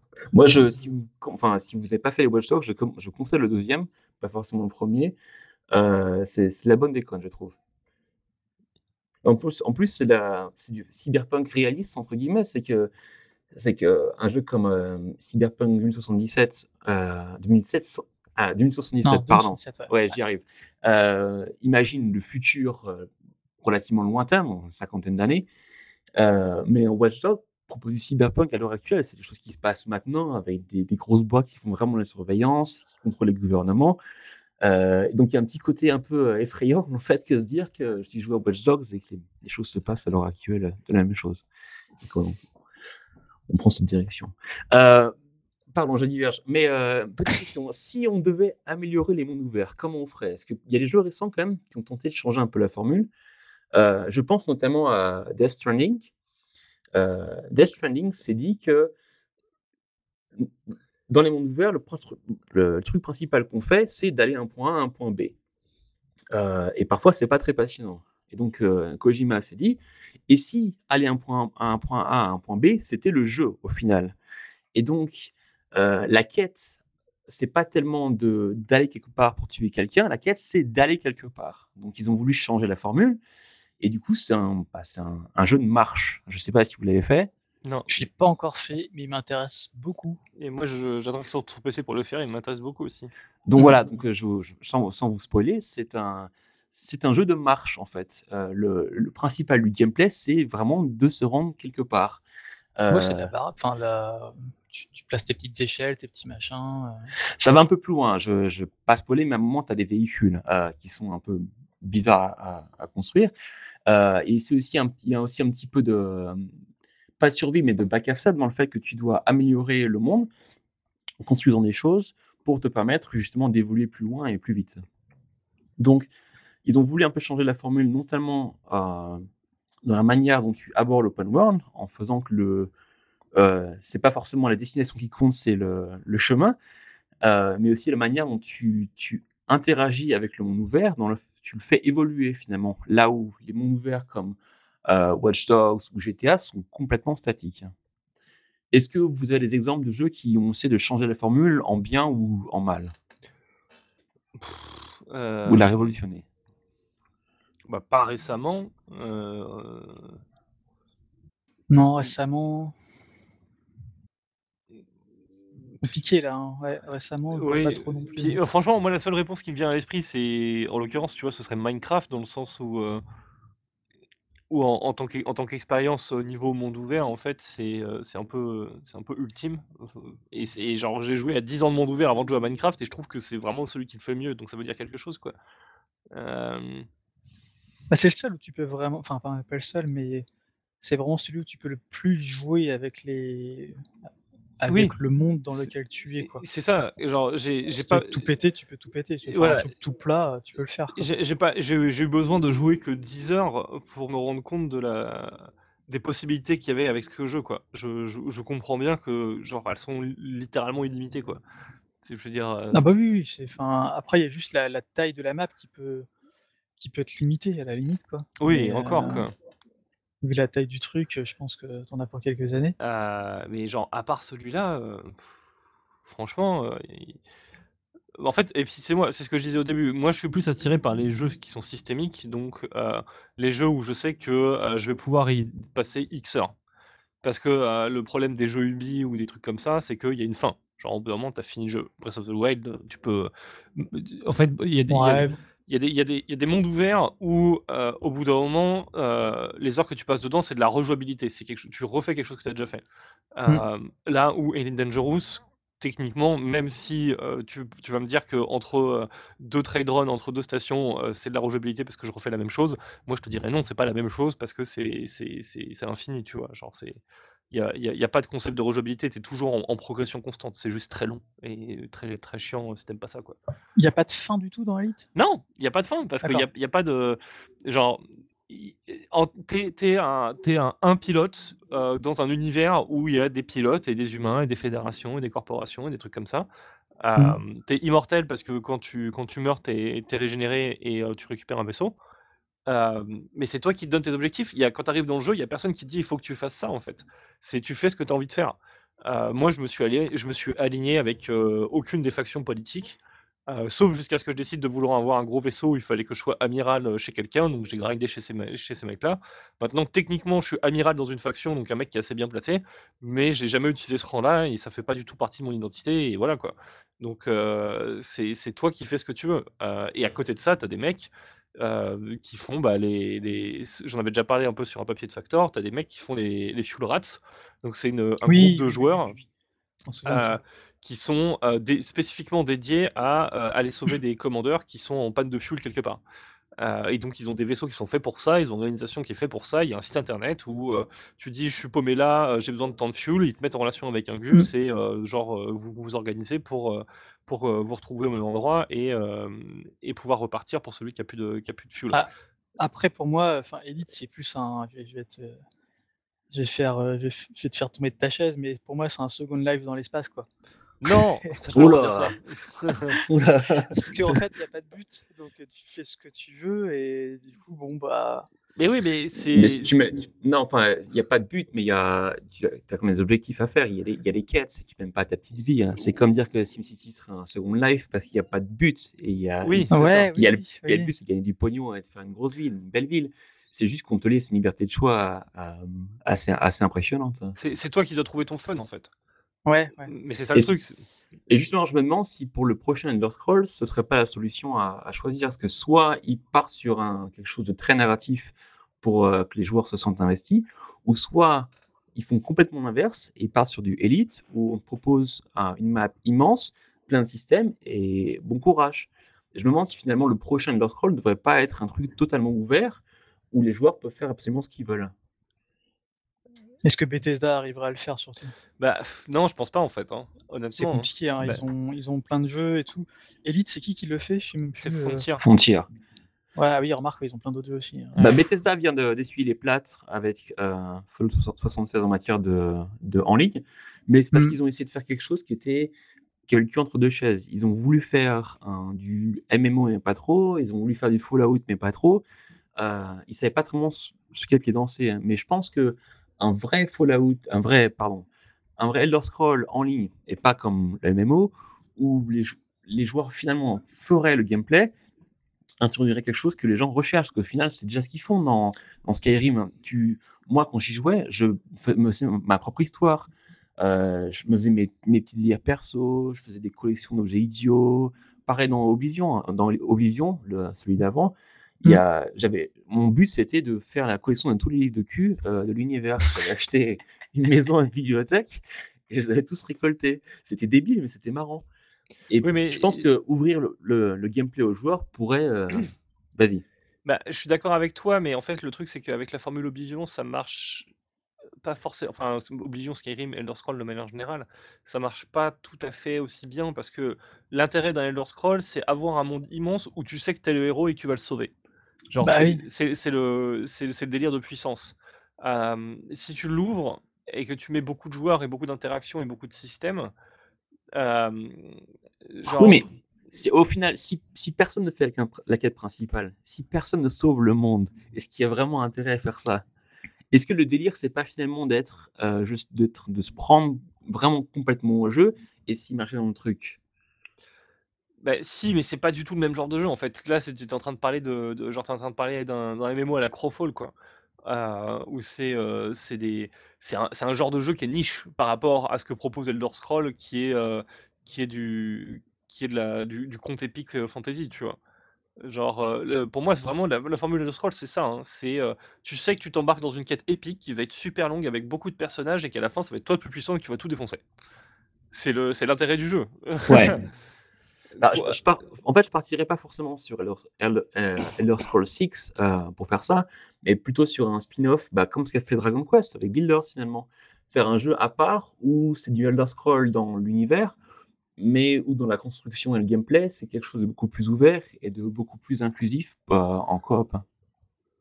Si, ça, ça pourrait Ouais, être cool. Moi, je serais je serais ça intéressé, hein. ça pourrait être bien, mais je enfin, on on le sait très bien que, heu, voilà, que ça se fera pas, quoi. Bethesda Bethesda a absolument pas les compétences techniques pour faire ce genre de jeu, hein. Non, mais est-ce C'est démoralisant voilà et est-ce qu'ils le veulent vraiment en plus, heu, c'est même c'est pas sûr, Ouais. quoi. Parce que leur but, c'est pas vraiment, heu enfin, ils font du jeu service, mais finalement, heu, ouais, non, non, ils ont ils ont pas les reins pour Bah, faire ça, hein. alors, le jeu service chez Bethesda, je pas tellement justement, parce que mine de rien, Youngblood, c'était pas terrible, mais ça s'est cassé la gueule. Heu, Fallout 76, c'est mais ça s'est cassé la gueule. Donc pour l'instant, leurs 2 jeux service, heu, ils y arrivent pas. Donc soit ils continuent là-dedans et ils se plantent encore plus, heu, soit ils reviennent à du du jeu classique avec quelques DLC et ça Bah, ce serait bien qu'ils arrivent à qu'ils apprennent à vendre des jeux comme Prey, tu vois? Qui sont très, très bien et qui qui ont pas rencontré le succès qu'ils méritent, tu vois? Parce que Bethesda, en termes de communication, ils savent pas trop quoi faire. Genre, heu, depuis tout à l'heure, on parle de monde ouvert, genre Prey, mec, genre Prey, Ah oui, non, mais là, oui, je le c'est mentionner, vas-y, vas-y. voilà, genre Prey, c'est, heu, c'est ce qu'on disait et donc, heu, Prey, ça se rapprocherait plus de, bah, du coup, de Hitman, en l'occurrence. C'est une zone de jeu qui est extrêmement, heu, restreinte, vraiment, heu, genre pas très grande, mais assez, heu, intriquée pour être très intéressante et avoir plein de coins cachés. Et c'est du système, du système, du système et du système et et après, genre et justement, c'est ça qui est intéressant, c'est que c'est tellement systémique que, la narration du jeu s'adapte complètement à ça et heu, genre tu vas pas du tout progresser dans dans l'histoire principale, tu peux progresser dedans et résoudre les différentes situations par plein de manières différentes, dépendamment de ton style de jeu, tu vois? Et et Prey, c'est voilà, genre ça, c'est en en termes de en termes de level design, de game design, c'est affolant tellement c'est bien et il y a personne qui y connaît personne qui y joue parce que Bethesda est pas capable de jour de vendre un jeu pareil, quoi. Moi, je m'étais je m'é je m'étais régalé dessus et ce qui est impressionnant, c'est que même quand tu sors de la station spatiale, quand tu es en en Ouais. apesanteur, même ça, le level design est réussi entre Ouais. ça, moi, c'est fou. Bah, je pense que le Prey, le problème, c'est déjà qu'il s'appelait Prey, heu, c'est une licence qui Oui, parlait absolument à personne, à part mais aux gens comme moi qui ont joué au jeu ori original. Heu, c'est ça, parce qu'avant, c'était pas du tout ça, en fait, hein. Il y avait un espèce d'Indien ou je sais pas trop Mmh. quoi, là, oui, premier. mais mais mais même avant, je veux dire, il y a personne qui a joué au 1er Prey, au final. Ça ça a Mais jamais fait un succès, donc ils ont acheté une licence qui a enfin, ils ont obtenu la licence via id d'un truc qui a jamais eu de succès.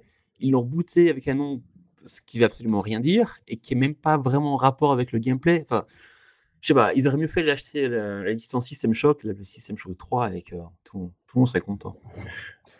Ouais, bah, ouais, mais non. Mais tu vois, c'est ça le truc. Donc, heu, genre, heu, Bethesda, ils pour genre Bethesda, ils ont des gens qui savent faire du monde ouvert systémique sur des petites zones. Ils ont des gens qui savent faire des grands mondes ouverts, heu, super intéressants et épiques. Il faut qu'ils arrivent à genre faire rencontrer ces personnes et et accoucher de quelque chose de bien, tu vois? Concrètement. Et je sais que c'est compliqué, je sais que ça va pas être facile, mais ils ont les moyens, tu vois? Il faut juste la volonté maintenant. Tu tu veux déménager les locaux d'Arkane, en fait, à à Austin ou à oui, ou dans Maryland? c'est exactement ça qu'il faut faire. C'est marrant, c'est que à propos de Prey, c'était le bah, Raphaël Anto oh, je vais écorcher son nom. Antonio, je crois, non? Anthony, ouais, heu, avait dit que le le le problème du jeu, c'est que c'était totalement dépressif et qu'à la fin à à la fin du compte, les gens, ils ont pas forcément envie de jouer à ce genre de jeu parce que ça ressemble trop à la réalité et que c'est déprimant. Heu, Bah, heu, c'est sûr que oui, heu, c'est pas c'est pas un message qui finit en petits oiseaux, petites abeilles et tout il est beau, tout il est bien, quoi. Mais c'est ça fait partie du jeu, quoi. Je veux dire, c'est des expé enfin, honnêtement, hein, le tout le délire du jeu à base de de créatures extraterrestres anthropomorphes, enfin, heu, bizarroïdes qui se transforment en tasse à café. Heu, oui, ça te met une ambiance de base qui est pas top, admettons, quoi. Bah oui, mais c'est ça reste cool, j'ai envie de dire, quoi. c'est d'ailleurs comme ça que je vendais le jeu, heu, à mes copains. Je je leur disais: «Eh, vous pouvez devenir une tasse à café pour passer par une porte». Ouais, regardaient là, ils me regardaient bizarrement: «Mais de de quoi tu parles?» ouais. Bah oui, mais voilà, quoi, genre c'est c'est non, non, c'est Prey était fabuleux. Alors, heu, ouais, c'est sûr que c'est pas Just Cause, ouais, c'est sûr que c'est pas Breath of the Wild, c'est pas c'est pas le En termes de C'est ton, pas- c'est ouais, c'est- voilà. Pas Mais- Red Dead, quoi. Non, c'est pas ça. Mais même Just Cause, là, qui finalement, que, donc, le premier opus était bon, pas terrible. Le deuxième était absolument fantastique. Puis après Just Cause 3, finalement, c'était le 2 en vaguement mieux. Et le 4, apparemment, c'est même pas aussi bien que le 3. Donc finalement, il y a juste que le 2 qui est bien. Euh, à se demander si Avalanche, c'était pas un, un peu un. Euh, le seul truc qu'ils avaient sous la manche, c'était Just Cause 2. Il- C'est pour moi, c'est une série qui, qui aurait pu être euh, fantastique si, comme euh, Saints Row, ils avaient poussé le délire encore plus loin. Mais finalement, ils sont restés va. Ils, ajoutent quelques petits quelques éléments à chaque opus, mais ils vont jamais très très loin finalement. Ça aurait pu être un machin où je sais pas, c'est dans l'espace, c'est dans le futur. Mais ils veulent tellement ils veulent tellement rester dans le carcan. Ah non, il y a un dictateur, il y a une île paradisiaque, il faut, faut le déloger, qu'ils n'arrivent pas à sortir de. Et que ça fait pas les jeux fantastiques en fait. Je sais pas si vous avez fait le 3 ou le 4. Euh, je crois que j'ai joué rapidement au 3 et que j'ai vu mon coloc jouer au 4. Mais j'ai bien vu que c'était les mêmes jeux concrètement. Ouais. J'ai dû faire un truc du style aussi. hein. J'ai fait, j'ai joué au 2 et après j'ai arrêté. Pourtant, il était cool le 2. Moi, j'ai aussi, je, je- je rêve du retour de, de Saints Row. Euh, apparemment, c'est prévu. Donc, j'espère un, soit une espèce de reboot ou de- d'Opus 5 euh, totalement fou sur euh, XX et puis euh, PS5. Soyons fous. Et vous, qu'est-ce que qu'est-ce que vous attendez en tant que futur jeu open world? Qu'est-ce que qu'est-ce qu'est-ce qui vous branche Ouais, bien sûr. Ouais, ouais, Cyberpunk et puis euh, et puis la suite de Breath of the Wild. Voilà. Les valeurs sûres, hein, c'est bon. Euh, non, bah ouais, moi, c'est vraiment Cyberpunk. Après, je, je suis en train de réfléchir. Bah, euh, pff, Je crois qu'une uniquement, Cy- uniquement Cyberpunk. Moi. Non, bah, Enfin, oui, ça et Breath of the Wild 2, quoi. Mais après, le reste. euh, il y en a peut-être je- d'autres que je suis vaguement de loin et puis je vais attendre que ça sorte et puis euh, pour voir ce que ça donne en fait. Mais, il y a, je, mais je sais juste que ouais, vraiment Cyberpunk quand il va sortir, je vais le prendre, c'est sûr. Parce que tu vois, les, les, euh, genre les jeux Ubisoft, bah non, en fait. Non, Même pas si c'est vraiment. très bien, même si c'est très bien, euh, voilà, enfin, il y, y a quand même du, il y a quand même du bien, mais bon, je vais attendre, je vais attendre de voir s'ils arrivent à faire un, autre chose que, euh, bah, que du Assassin's Creed et du. euh, Si, je, je suis quand même, je suis quand même curieux de- du, du prochain Watch Dogs. Watch Dogs Legion, ouais. Je pense qu'il y a, Voilà. il y a, Je il suis y a quand même quelque curieux. chose. hein. Ont, ils ont quand même un, un savoir-faire. On n'arrête pas de les troller et de, et de dire qu'ils font des, qu'ils font de la merde, mais finalement, euh, ils font quand même des gros jeux. Ils savent, ils savent ce qu'ils, enfin, ils savent ce qu'ils veulent faire. Après, est-ce que c'est vraiment ce qu'on attend Alors, certain, quoi. Alors justement, parlons un petit peu d'Ubisoft, parce que mine de rien, c'est quand même le spécialiste, à tel point que c'est devenu la marque de fabrique de toutes leurs séries. Euh, Assassin's Creed, est-ce que vous avez fait les, les derniers Origins et Odyssey? Pas du tout. Alors moi, j'ai fait Origins. euh, et je me suis, je crois j'ai dû passer 45 heures, un truc comme ça. Et à un moment donné, je jouais, mais je savais même plus pourquoi. en fait. Très honnêtement, voilà, c'était, enfin, à un un moment donné, je me suis dit, c'est chiant en fait comme jeu. Je veux juste arriver à la fin, le ranger dans la boîte et plus jamais y retoucher, quoi. Et c'est ce que j'ai fait en fait.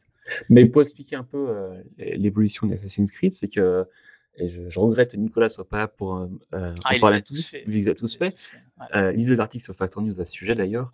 Euh, on, on est parti d'un jeu, bah, d'une formule qu'ils ont créée, qui après ils ont appliqué, qu'ils ont appliqué à toutes leurs autres séries, euh, et on est arrivé finalement sur un quasi RPG, parce qu'il y a, il y a des quêtes, il y a des, il y a des personnages, on, on, on fait évoluer. Il y a des niveaux. Il y, a des, il y a des niveaux, il y a des skills, il y a des armes, il y a, il y a- même on voit les niveaux des ennemis qu'on combat.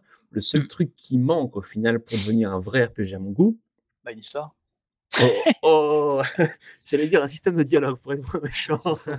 Ouais, mais même pas, tu vois, même pas, parce qu'un système de dialogue, moi, j'ai, je suis très JRPG, moi. Je, je suis pas très euh, RPG occidental, euh, du genre euh, bah, Skyrim, par exemple, j'ai pas, pas vraiment fait. Les Fallout, je suis pas non plus dedans. Je sais que c'est très bien, mais c'est pas, j'arrive pas à m'y mettre, quoi. Mais les, dans les, euh, dans les RPG, enfin dans les JRPG, tu regardes euh, les Dragon Quest, euh, Final Fantasy, puis même dernièrement Persona 5, t'as pas tant que ça de système de dialogue hyper intéressant, quoi.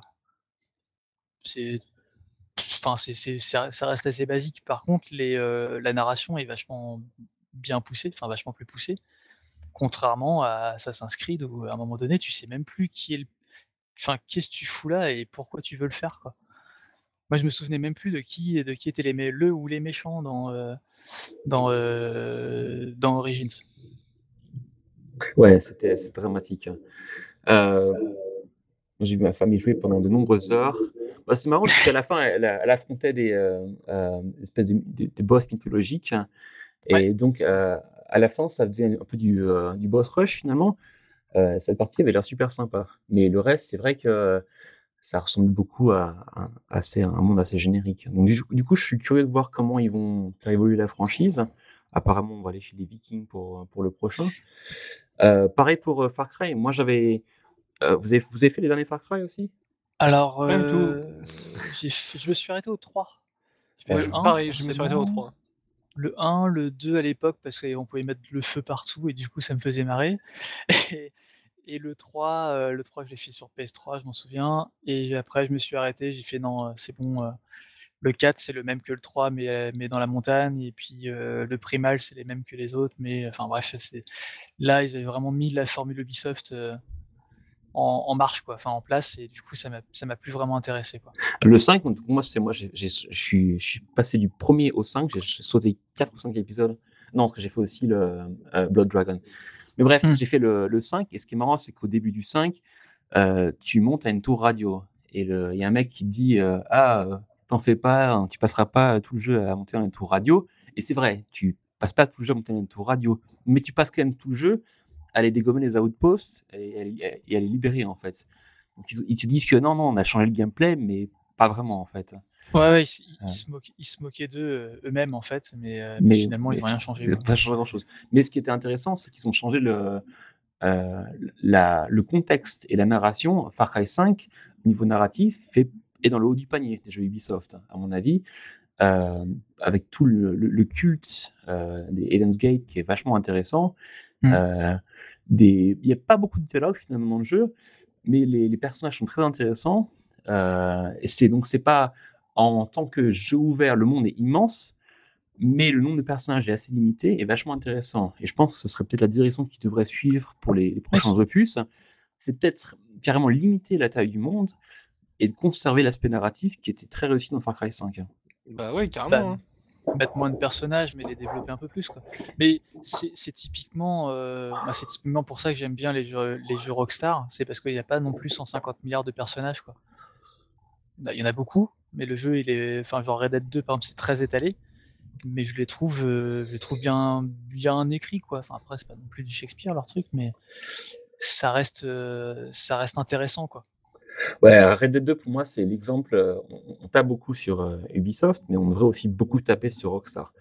Euh, Red Dead 2, moi j'ai adoré le jeu du début à la fin, mais je me rendais compte qu'au final, le- ils n'ont pas changé la formule depuis GTA 3. C'est Ah bah oui, oui, euh, tu exactement le même gameplay. Et les trucs en rajoutent cheval, hein. où euh, tu, tu, tu, tu fais euh, briller ton flingue, euh, ou tu, tu le torse, ça, ça ajoute rien. Tu, tu peux comparer, genre, euh, soit tu butes un mec en un headshot, soit tu le butes en, en deux coups, mais tu peux, quel que soit le flingue que tu prennes, que tu le nettoies ou pas, il n'y a rien qui change en fait. Donc ils ont voulu appliquer ça plein de systèmes qui, qui sont censés euh, te renforcer l'immersion, mais niveau gameplay, ça n'ajoute rien du tout. Ouais, tu perds un peu en stats, mais finalement, euh, ouais, ça, ça change pas grand chose. C'est pas grand chose, ouais, parce que ça reste des flingues et qu'ils ont voulu faire un peu le jeu un peu réaliste et pas de faire des, des sacs à PV comme euh, The Division. Donc du coup, c'est Oui. soit tu butes le mec en un coup, soit tu le butes en deux coups et c'est fini, c'est plié. Bah, limite, c'est pas plus mal. Enfin, euh, je vois mal un, un- un RPG, enfin pas un RPG, mais un monde ouvert euh, à, la, à la Red Dead ou à la GTA où faut tirer euh, 150 bastos dans un, dans un mec pour le buter, quoi. Non, mais complètement, Ça, mais ça, ça va pas, quoi. là où j'y viens, c'est que ce qu'ils ont rajouté en tant que gameplay, euh, non seulement ça n'a rien changé, juste que ça Mm. fait juste perdre du temps en fait. Donc moi, ce que j'aimerais, c'est que pour les prochains GTA ou Red Dead, euh, c'est qu'ils changent radicalement la formule, qu'ils fassent quelque chose de, de, de beaucoup plus euh, bah, radicalement nouveau finalement. Et je sais pas s'ils ont la volonté, parce qu'apparemment ils se font tellement blé avec GTA Online et Red Dead Online, qu'ils sont en train de s'orienter vers le. Bah oui, c'est le, le- le braquage de banque, c'est GTA Online. hein. Oui, bah oui, carrément. Ils sont, euh, ils s'orientent vers le jeu en tant que service. Et du coup, je pense pas que. je me demande même si le prochain opus aura une quête principale au final. Oh si, il y en aura une. Il y en aura une parce qu'il y a, il y a quand même la plupart des gens qui l'achètent. Ah, il faut regarder peut-être un peu les stats, mais je pense qu'il y en a quand même beaucoup qui l'achètent pour la quête principale, enfin pour l'histoire. Je Genre, pense euh, que pour les premiers millions d'exemplaires, c'était vrai. Ouais. Euh, mais pour les 100 millions qui ont suivi, c'était Non, gens non, qui oui, jouer à GTA Online. Oui, bah, je dois être dans les premiers millions. donc Moi aussi, ouais. J'ai jamais joué, je crois, à GTA Online, si peut-être une fois ou deux, un truc comme ça. Et Red Dead Online, enfin le Red Dead 2 Online, j'ai jamais joué. J'ai jamais, j'ai même jamais lancé le truc. Euh, ça m'intéresse pas du tout, quoi. Mais je, je, je- je pense vraiment il y en a pour les, pour les deux, euh, on va dire les, les deux, les deux styles de joueurs, quoi. Bah, J'espère en tout cas que pour les prochains opus, euh, ils vont quand même changer un peu la formule euh, parce que là, on est, à bout. Le fait que euh, Dan Hauser, donc cofondateur de Rockstar scénariste de tous les jeux Rockstar, se soit barré du studio, ainsi que Leslie Benzies, qui était le producteur de tous les jeux, soit Rockstar va disparaître ou va changer radicalement de, de tête, soit ils vont se réinventer en fait. C'est les deux chemins probables. Euh, moi, j'aimerais bien qu'ils se réinventent et qu'on ait un GTA 6 qui soit déjà dans une ville qu'on n'a jamais vue avant. C'est- Los Angeles, New York, c'est sympa, mais il y en a marre.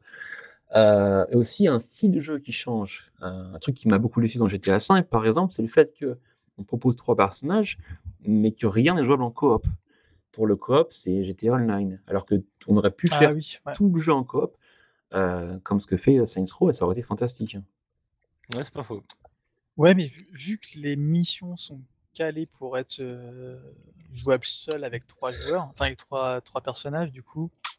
Bah, J'imagine qu'ils auraient changé les missions pour que, Voilà. adapter pour le fait que bah, on peut être en coop. euh, et ils avaient un peu commencé à faire des missions coop dans le online de GTA 4, euh, qui était assez sympathique.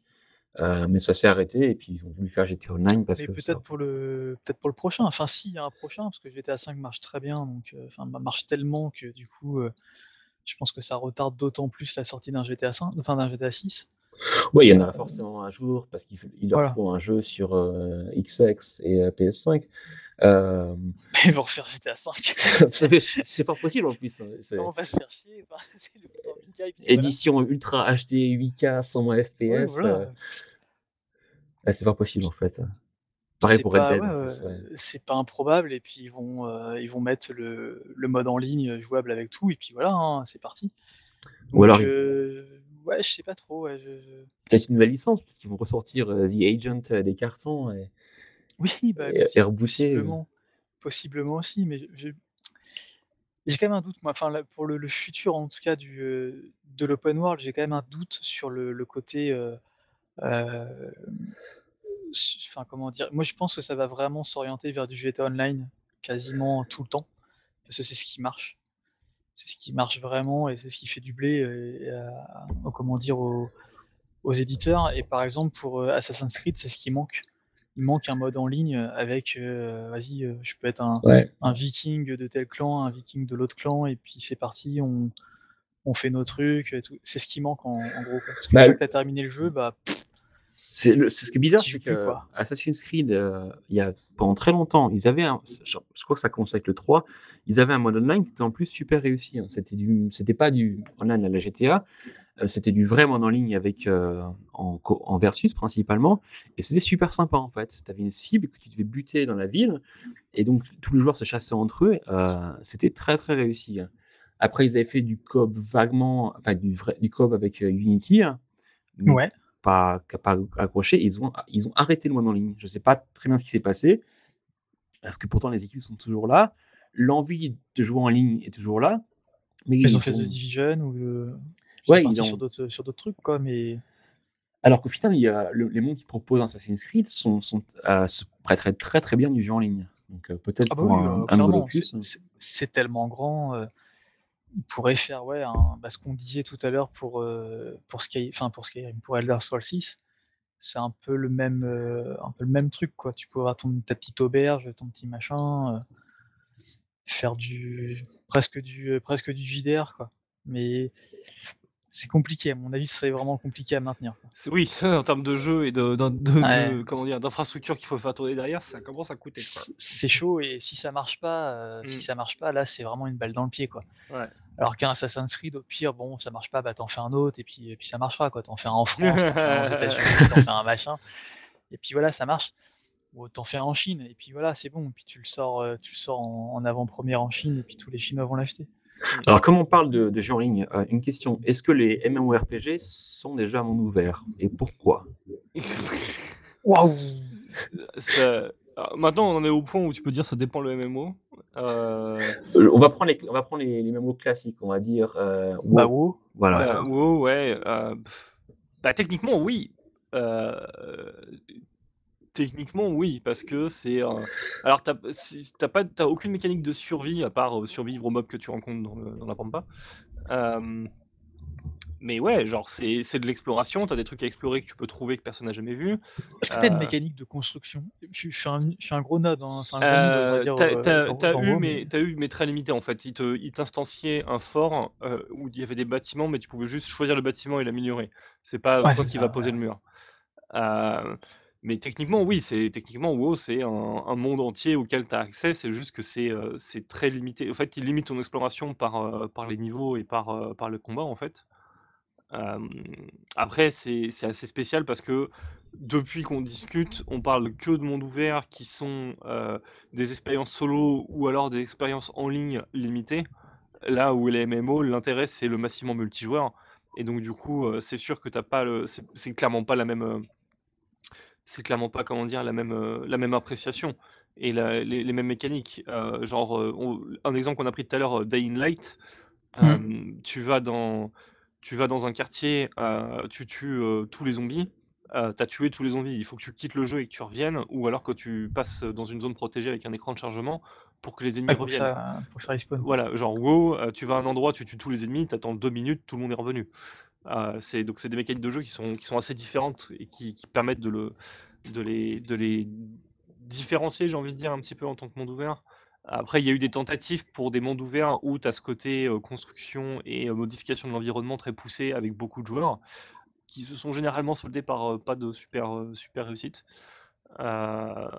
Donc c'est un peu spécial, on va dire. Mais Ouais. c'est des proto-mondes ouverts à la base, ouais. Je, je mentionne, je mentionne ça puisque euh, je me demande si finalement, le, donc, en- au niveau technique, il n'y a plus rien de nos jours qui empêche d'avoir de faire des mondes ouverts. On a Non, suffisamment de, RAM, les consoles du futur euh, auront des, des SSD hein, pour le stockage. Mhm. Du coup, on pourra streamer les données à 100% de problème. Euh, donc, niveau technique, il n'y a plus rien qui empêche de faire des mondes absolument immenses et relativement bien remplis. Donc, je me dis que la, la prochaine évolution, c'est on a fait des mondes immenses, on les a remplis avec des objets. Est-ce qu'il ne faudrait pas les remplir avec des gens?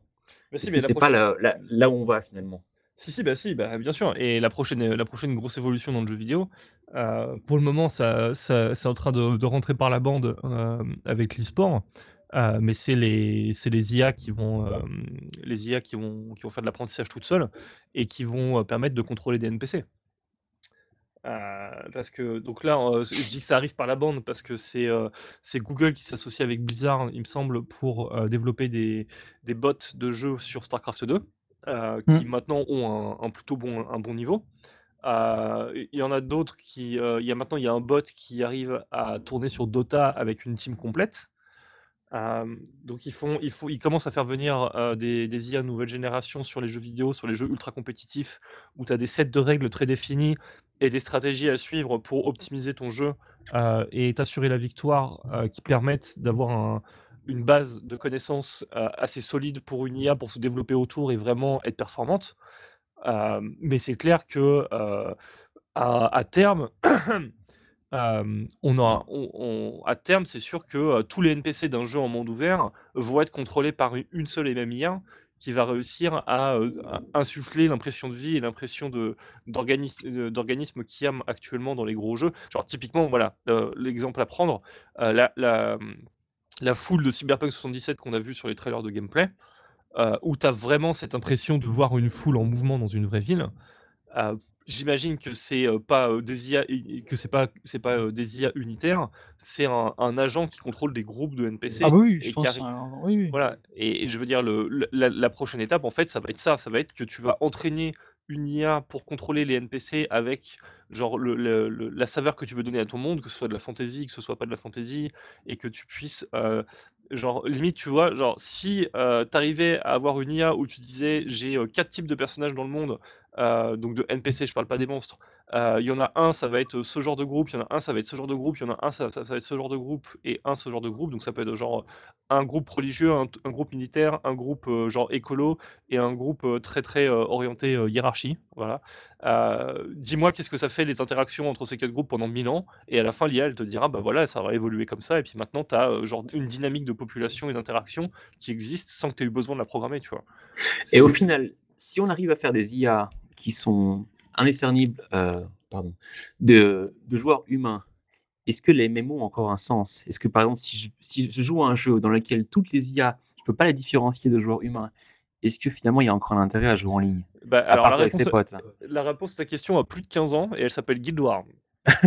Euh, parce que euh, Guild Wars, ça a été, euh, ça a été un. Alors, Guild Wars, quand il est sorti déjà, euh, ça a été un des premiers jeux en ligne quand il est sorti. euh, c'était à l'époque euh, de l'explosion de tous les MMO. Et Guild Wars, c'était pas un MMO, c'était un CRPG, c'était un coopérative RPG. Parce que, un, le monde ouvert n'était pas tout à fait ouvert dans le sens où il était instancié. C'était très instancié, oui. Voilà, quand tu sortais de la ville, donc des hubs de population où tu voyais les joueurs, quand tu étais dans le monde ouvert avec les monstres, c'était toi et les gens de ton groupe s'il y avait un groupe. Et le, mais le truc, c'est que comme c'était euh, basé, c'était euh, genre un MMO à la base en termes de design, sortir tout seul, en général, c'était compliqué de, de t'en sortir contre les monstres. Donc, tu pouvais embaucher euh, des mercenaires qui étaient des, des IA qui étaient contrôlés par, par le jeu. Et tu pouvais embaucher genre n'importe quel type de mercenaire dans le sens où il y avait toutes les classes du jeu et toutes les sous-classes du jeu représentées. Donc euh, si tu avais un si t'avais un personnage qui était un healer, et bah t'embauchais un tank et un DPS et toi pendant les combats, c'est eux qui s'occupaient de tuer les monstres, toi tu les healais et tout allait très bien. Euh, et donc Guild Wars l'a fait et ça a très bien fonctionné. Euh, et, et ce serait pas déconnant de se dire que, euh, franchement, en plus, quand tu regardes le niveau que les MMO ont atteint aujourd'hui, et je vais prendre l'exemple de WoW parce que c'est celui qui est le plus durable et qui, a vraiment le plus été influencé par euh, les populations de joueurs qui, ont été attirés par le jeu et donc adapter ses systèmes de jeu en fonction de ça. Je veux dire, et maintenant, c'est encore plus flagrant parce que tu peux jouer à la version live, donc le WoW de 2020, et la version classique, donc le WoW d'il y a 15 ans. Genre, le- WoW je va peux- trop loin là. Ça voilà. va trop loin. WoW. euh, Oui, non, mais WoW, WoW, si je lance la version live là ce soir, je sais que je peux, genre, sortir, euh, trouver des quêtes à faire, les faire juste tout seul, sans problème, tout droit, pas besoin de réfléchir. Genre, en deux heures, j'aurais fait euh, cinq quêtes différentes, j'aurais récupéré des récompenses, j'aurais été content, j'aurais eu l'impression d'avoir gagné ma soirée, tu vois. Mais euh, il n'y a aucune réflexion et il y a surtout aucun. Le côté. euh, Il y a plein de joueurs autour de moi ne me sert à rien parce que j'ai pas besoin d'eux pour faire ce que j'ai besoin de faire. Le WoW classique, si ce soir je lance et je me dis ce soir je vais faire une quête, juste une quête, n'importe quelle, n'importe laquelle dans mon journal de quête, comme je sais que un j'ai un guerrier tank, donc un- une, un- une classe de personnage qui en solo se démerde très mal, mais que deux je sais que c'est très dur, très compliqué, très dangereux. Genre juste faire une quête, je vais genre je vais y aller, mais soit dans la guilde, soit sur place, je vais essayer de trouver des mecs avec qui jouer pour faire ma quête. Genre je vais, je vais genre et genre en deux heures, je vais peut-être réussir à faire juste cette quête là, tu vois. Parce que ça se trouve, c'est une quête où il faut que je drop des objets. Et donc, du coup, comme les taux de drop sont pas à 100%, je vais peut-être passer deux heures à bâcher des mobs pour réussir à récupérer tous les objets dont j'ai besoin, tu vois. En termes de design, c'est deux trucs qui sont très très différents. Et, euh, et je sais pas pourquoi je raconte ça depuis tout à l'heure. Je crois qu'on a atteint le, on a atteint le point haut de, de l'épisode. On n'a pas oui, encore parlé de Star Citizen, mais euh, je comprends. Mais voilà, genre, tu vois, pas c'est. Voilà, c'est genre le côté MMO et le côté. euh, ce que tu disais, voilà, jouer avec des IA, genre le WoW live actuel. Je, je joue pas avec des IA parce que j'ai pas la possibilité de le faire. Mais si j'avais c'est la pas- possibilité de le faire, je le ferais, tu vois. c'est pas forcément jouer avec des IA, c'est euh, un monde dans lequel tous les, euh, les PNJ seraient des, des IA à base d'apprentissage automatique, dans lequel finalement on n'arriverait pas à savoir qui est un humain ou qui est une IA, un peu bah, mais, à la Westworld mais ce finalement. serait. Mais si, alors, un, tu le saurais forcément, mec, c'est obligatoire. Bah Parce oui, que- ne, serait-ce que par le dialogue. Enfin, Bah Voilà, non, genre- justement, si on arrive, non, si bah les non. IA avaient passé le test, de- le test de Turing, tu, normalement, t'es pas censé voir la différence. Oui, mais alors là, tu, là, tu, fo- tu, tu, tu- tu- là, tu rentres à fond euh, et à la, à la vitesse du son dans l'Uncanny Valley, et c'est un jeu qui marcherait jamais. Parce qu'un jeu où les joueurs, en discutant avec des, des, des- donc du coup, à- en discutant avec des avatars, où ils peuvent pas la faire la différence en regardant l'avatar entre un joueur humain et un joueur machine, mais où ils savent qu'il y a des joueurs machines qui parlent comme des vrais joueurs humains, c'est juste impossible. Genre les mecs, ça va Ouais. être trop bizarre. Ils vont pas Bah, le faire. Moi, je sais pas, parce que quand je joue en ligne et que je parle des humains, des fois, j'ai l'impression de parler des robots. Euh, non, bah. Ou à des gens qui sont tellement bas de plafond que de toute façon, je préférais parler à, à des IA. mais Mais c'est vrai que je le côté humain derrière, oui. Non, je comprends Mais, ce que tu mais veux par dire. contre, par contre, euh, genre, le, le- un truc qui serait fabuleux, un truc qui serait fabuleux, c'est euh, des NPC qui vont discuter de manière organique avec des humains en gardant leur rôle de NPC. Donc, c'est-à-dire sans, sans briser le quatrième mur et en partant du principe, genre, ils simulent le fait que euh, c'est des mecs qui sont dans un, dans un monde fantastique fantasy. Ça, pour l'immersion, ce serait fabuleux en termes, Je- en termes de je- résultats. ouais, moi je pense qu'on s'oriente plus vers ça en fait. Mm. Plus que de. Vraiment au niveau dialogue quoi.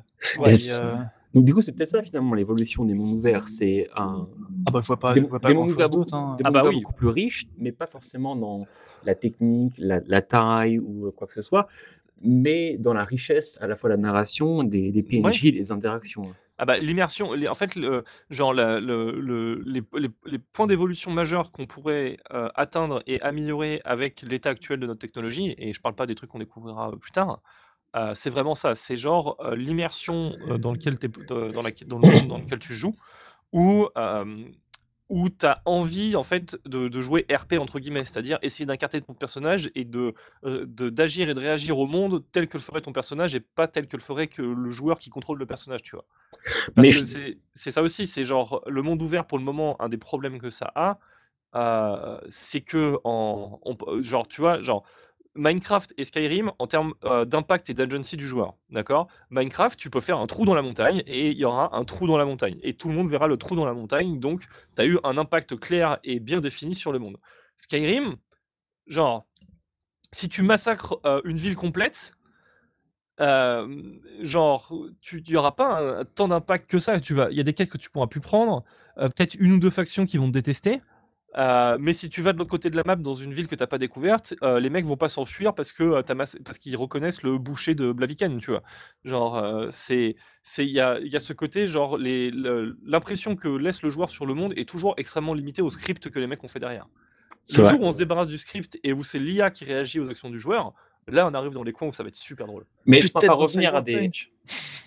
Est-ce qu'on peut revenir aussi à des problèmes techniques? Parce que mine de rien, avoir des PNJ contrôlés par euh, du machine learning, ça demande des serveurs de ouf. hein. Et s'il faut Wattmin server pour que chaque joueur ait tous ses PNJ euh, avec une vraie IA finalement, est-ce qu'on n'est pas en train de revenir à des problèmes techniques dont tu t'étais débarrassé hein? Euh, bah, ça dépend. Euh, ça, c'est ce que je disais tout à l'heure. Ça dépend parce que je pense qu'avec un système de seed euh, où chaque joueur a sa seed, euh, tu peux, euh, tu peux euh, générer, et- enfin pré-générer en tout cas une bonne partie du comportement. Euh, c'est effectivement au niveau du comportement fin que ça va, ça va peut-être poser des problèmes et que ça va être euh, difficile à tweaker. Euh, après, euh, c'est ce que je disais tout à l'heure. Euh, je, pense qu'il faudrait que tu expliques ce que c'est qu'une seed à nos Ah oui, alors du coup, pas forcément pour, voilà, pour ceux qui ne savent pas, une seed en fait, c'est en général, ça va être une, une chaîne de chiffres euh, qui est fournie à un, générateur euh, pour générer une version de ce qu'il génère. Donc en général, c'est des mondes. euh, qui est unique et, en fait, ce système de chiffres est euh, soit généré, enfin généralement, elle est générée aléatoirement, mais l'intérêt, c'est que si on la récupère et qu'on la transmet à quelqu'un d'autre, il va pouvoir jouer exactement dans le même monde que nous. Donc typiquement, quand on parle de Minecraft, chaque serveur a une seed et, et on, peut, on peut aussi tweaker la seed, c'est-à-dire régler des paramètres pour s'assurer qu'on va avoir des, effets qui, correspondent à ce qu'on souhaite. Et donc, avoir ce système-là, en fait, au niveau d'un- d'une IA intelligente, entre guillemets, ça veut dire, la seed, ça permettrait de, mettre des comportements standards qu'on sait qu'ils fonctionnent, en fait. C'est ça aussi l'intérêt, c'est que faut que le studio de développement crée plein de versions de l'agent et voit ceux qui, euh, une fois qu'ils sont mis, implémentés dans le jeu, réagissent correctement ou en tout cas donnent des, réactions intéressantes aux joueurs, isoler ces comportements et euh, s'en servir pour donner une baseline qui va après euh, s'affiner en fonction de, de chaque partie. Mais bon, c'est la partie, ce que je disais, c'est la partie affinage qui, en termes de technique, est très compliquée à faire pour que ce soit cohérent concrètement et pas casser l'immersion. L'autre manière de faire, effectivement, c'est un, un système de donc un, un agent d'IA euh, central qui va euh, qui va du coup être appelé et interagir avec les parties de tout le monde, mais ça, ça demande une composante euh, infrastructure en réseau qui est assez, assez monstrueuse et encore au jour d'aujourd'hui pas forcément super intéressante en termes de coûts à mettre en place. Sans oublier la barrière psychologique du fait qu'il faudrait toujours être en ligne. oui, c'est ça. on y arrive, c'est quasiment du 100%, 100 pour la prochaine génération de consoles, mais il y a encore beaucoup de gens qui n'accepteraient pas le fait que ah bah, j'ai bah plus de connexion internet, bah du coup mais mon IA ne fait plus rien ils sont morts. C'est ce qui risque de se passer de toute façon. Hein, si, euh, là, si on parle de puissance et de machin, à part Stadia et Amazon derrière, euh, pas si eh ben, Microsoft aussi. Typiquement, voilà, c'est l'offre que fait Stadia en termes d'infrastructure. Ah, c'est pour le turfu, quoi. C'est pas pour maintenant. Non, mais ce qui, mais ce ce qui propose en tant que concept, euh, et donc avoir des ressources absolument démentielles en termes de puissance de calcul qui sont mutualisées, Mmh. C'est le genre d'infrastructure dont tu aurais besoin pour ce genre de pour développer ce genre de technologie, Ah bah oui, clairement. Il y a que que des boîtes comme ça, euh, qui peuvent réussir à comment dire? À générer autant de patates, quoi. Du coup, pour le financer, il faudrait forcément revenir à un système d'abonnement. Euh, oui. là aussi qui pourrait être compliqué à justifier pour pas mal de joueurs. Pourquoi un jeu solo aurait besoin d'un abonnement? Et tu leur expliques, bah, c'est pour que vous ayez une IA digne de ce nom. Les gens, généralement, ne comprendraient pas à mon avis. Oui, mais mmh, alors, je suis d'accord, mais pour ce genre de jeu, si on parle d'un jeu solo où tu as vraiment, une plus-value sur le service en ligne et surtout sur un service continu, si tu pars sur un système d'abonnement à la consommation, c'est-à-dire le mec il a joué 2 heures, il paye 2 heures, ça marche plus, tu vois? Ça marche déjà mieux plutôt qu'un abonnement mensuel, tu vois? C'est vrai, Après dans le cas d'un dans le cas d'un comment dire? D'un open world qui dure, je sais pas, 150 ou 200 heures, ton jeu il te revient très très cher. Oui, mais tu peux c'est un investissement que tu fais aussi, tu vois, c'est ça l'intérêt. Oui, oui, Avec un, ça tendu. Avec un système d'apprentissage, tu peux aussi imaginer que ton open world va évoluer en permanence dû au fait que les IA vont parler aux joueurs, vont apprendre ah bah aux joueurs, vont essayer de, de, ah non, tricher. Mais... Et c'est là que c'est le moment parfait pour que je recase le deuxième jeu auquel, dont je parle tout le temps, Evan Ah merde. mais non, mais en fait, si, si tu réfléchis un petit peu, concrètement, le cas d'Evenline, c'est exactement ce qu'on est en train d'évoquer. C'est-à-dire que euh, c'est euh, à la différence que euh, c'est le résultat qu'on aimerait atteindre et ça te donne, ça te donne une idée du, du, chemin qu'on a encore à parcourir parce que c'est un résultat que là, on atteint littéralement qu'avec des joueurs. Ah bah oui, oui. Mais Eve Online, concrètement, un joueur dans Eve Online, c'est un NPC. Genre, il a, en termes d'incidence sur le monde, c'est un NPC. Genre, il peut pas faire grand chose. Sauf s'il y passe beaucoup de temps, beaucoup de temps, beaucoup de temps, et qu'il farme et qui, qui développe son empire et qui rejoint des, des coalitions. Mais, euh, genre, en termes de, en termes de, d'open world narratif, euh, Evenline, c'est exactement ça. Et, euh, et, en termes de, donc de financement et de, temps de jeu, euh, la manière dont ça fonctionne, c'est que soit tu peux payer ton abonnement tous les mois comme, d'habitude, soit tu peux utiliser les ressources que tu récupères dans le jeu pour payer ton temps de jeu. Et moi, j'imagine qu'un jeu solo devrait te permettre de faire ça en fait. Si effectivement il y a une composante d'abonnement en ligne, il faut aussi que tu aies l'occasion de pouvoir la, régler en utilisant le temps que tu as, que as passé en jeu. Mmh. Ouais. Ouais. Mais est-ce que finalement, le temps que tu passes dans le jeu à aider les IA à apprendre, c'est pas un peu du travail? Et donc, euh, tu pourrais être rémunéré financièrement en temps de jeu au final Bah, dans le jeu, mais. Euh, ouais, non, après ça, va, après, ça va beaucoup trop loin, à mon avis. C'est ça. En fait, le truc, c'est que c'est euh, le, concrètement, honnêtement, ce genre de jeu ne pourra exister de manière commerciale que quand la puissance de calcul dont on a besoin pour mettre en place ce genre de technologie sera devenue triviale. C'est-à-dire que genre c'est quand on aura tous un PC quantique chez soi, tu vois. C'est quand, quand, tu, quand tu peux te permettre d'avoir ce genre de ressources qui genre ce genre de, le genre de ressources nécessaires pour ce genre de d'IA euh, pour du divertissement. voilà, pour, du divertissement, actuellement, c'est beaucoup trop compliqué en fait. Tu, es en train de dire que c'est un peu un, rêve quantique, un, un quantique dream pour. Ouais, c'est ça. Oh là là T'as pas honte Est-ce que t'as pas honte quoi Non. Oh mon dieu. Euh, je, on arrive quand même sur les 1h40 du podcast, euh, donc je pense qu'il faudrait conclure. Ouais. c'est mon avis. du coup, je fais très bonne conclusion. Euh, la conclusion, c'est que les jeux à wiki, c'est de la merde. Les jeux systémiques, c'est très bien. Et Elite Dangerous, c'est la force. Voilà. et qu'on attend avec impatience un Breath of the Wild 2 pour expliquer aux gens ce que c'est qu'un vrai monde ouvert. C'est ça. Et, comment, comment c'est bien, comment c'est bien construit. Comment construire un monde ouvert? À la base, tu regardes les, tu regardes la conférence Game Developer Conférence de, de Breath of the Wild, et voilà. Et puis Watch Dogs Legions et Cyberpunk 2077, euh, peut-être, on verra. Euh, en tout cas, euh, merci beaucoup Frostis, merci beaucoup Fougère de mêler pour ce, podcast 20e épisode. Merci aussi aux tipeurs qui généreusement financent Factor News et ce podcast et notre équipement. Et puis merci à tous les auditeurs de nous suivre et à tous les lecteurs de Factor News de nous suivre régulièrement. Et on se donne rendez-vous pour un prochain épisode. Bye. Dans un. Tchou.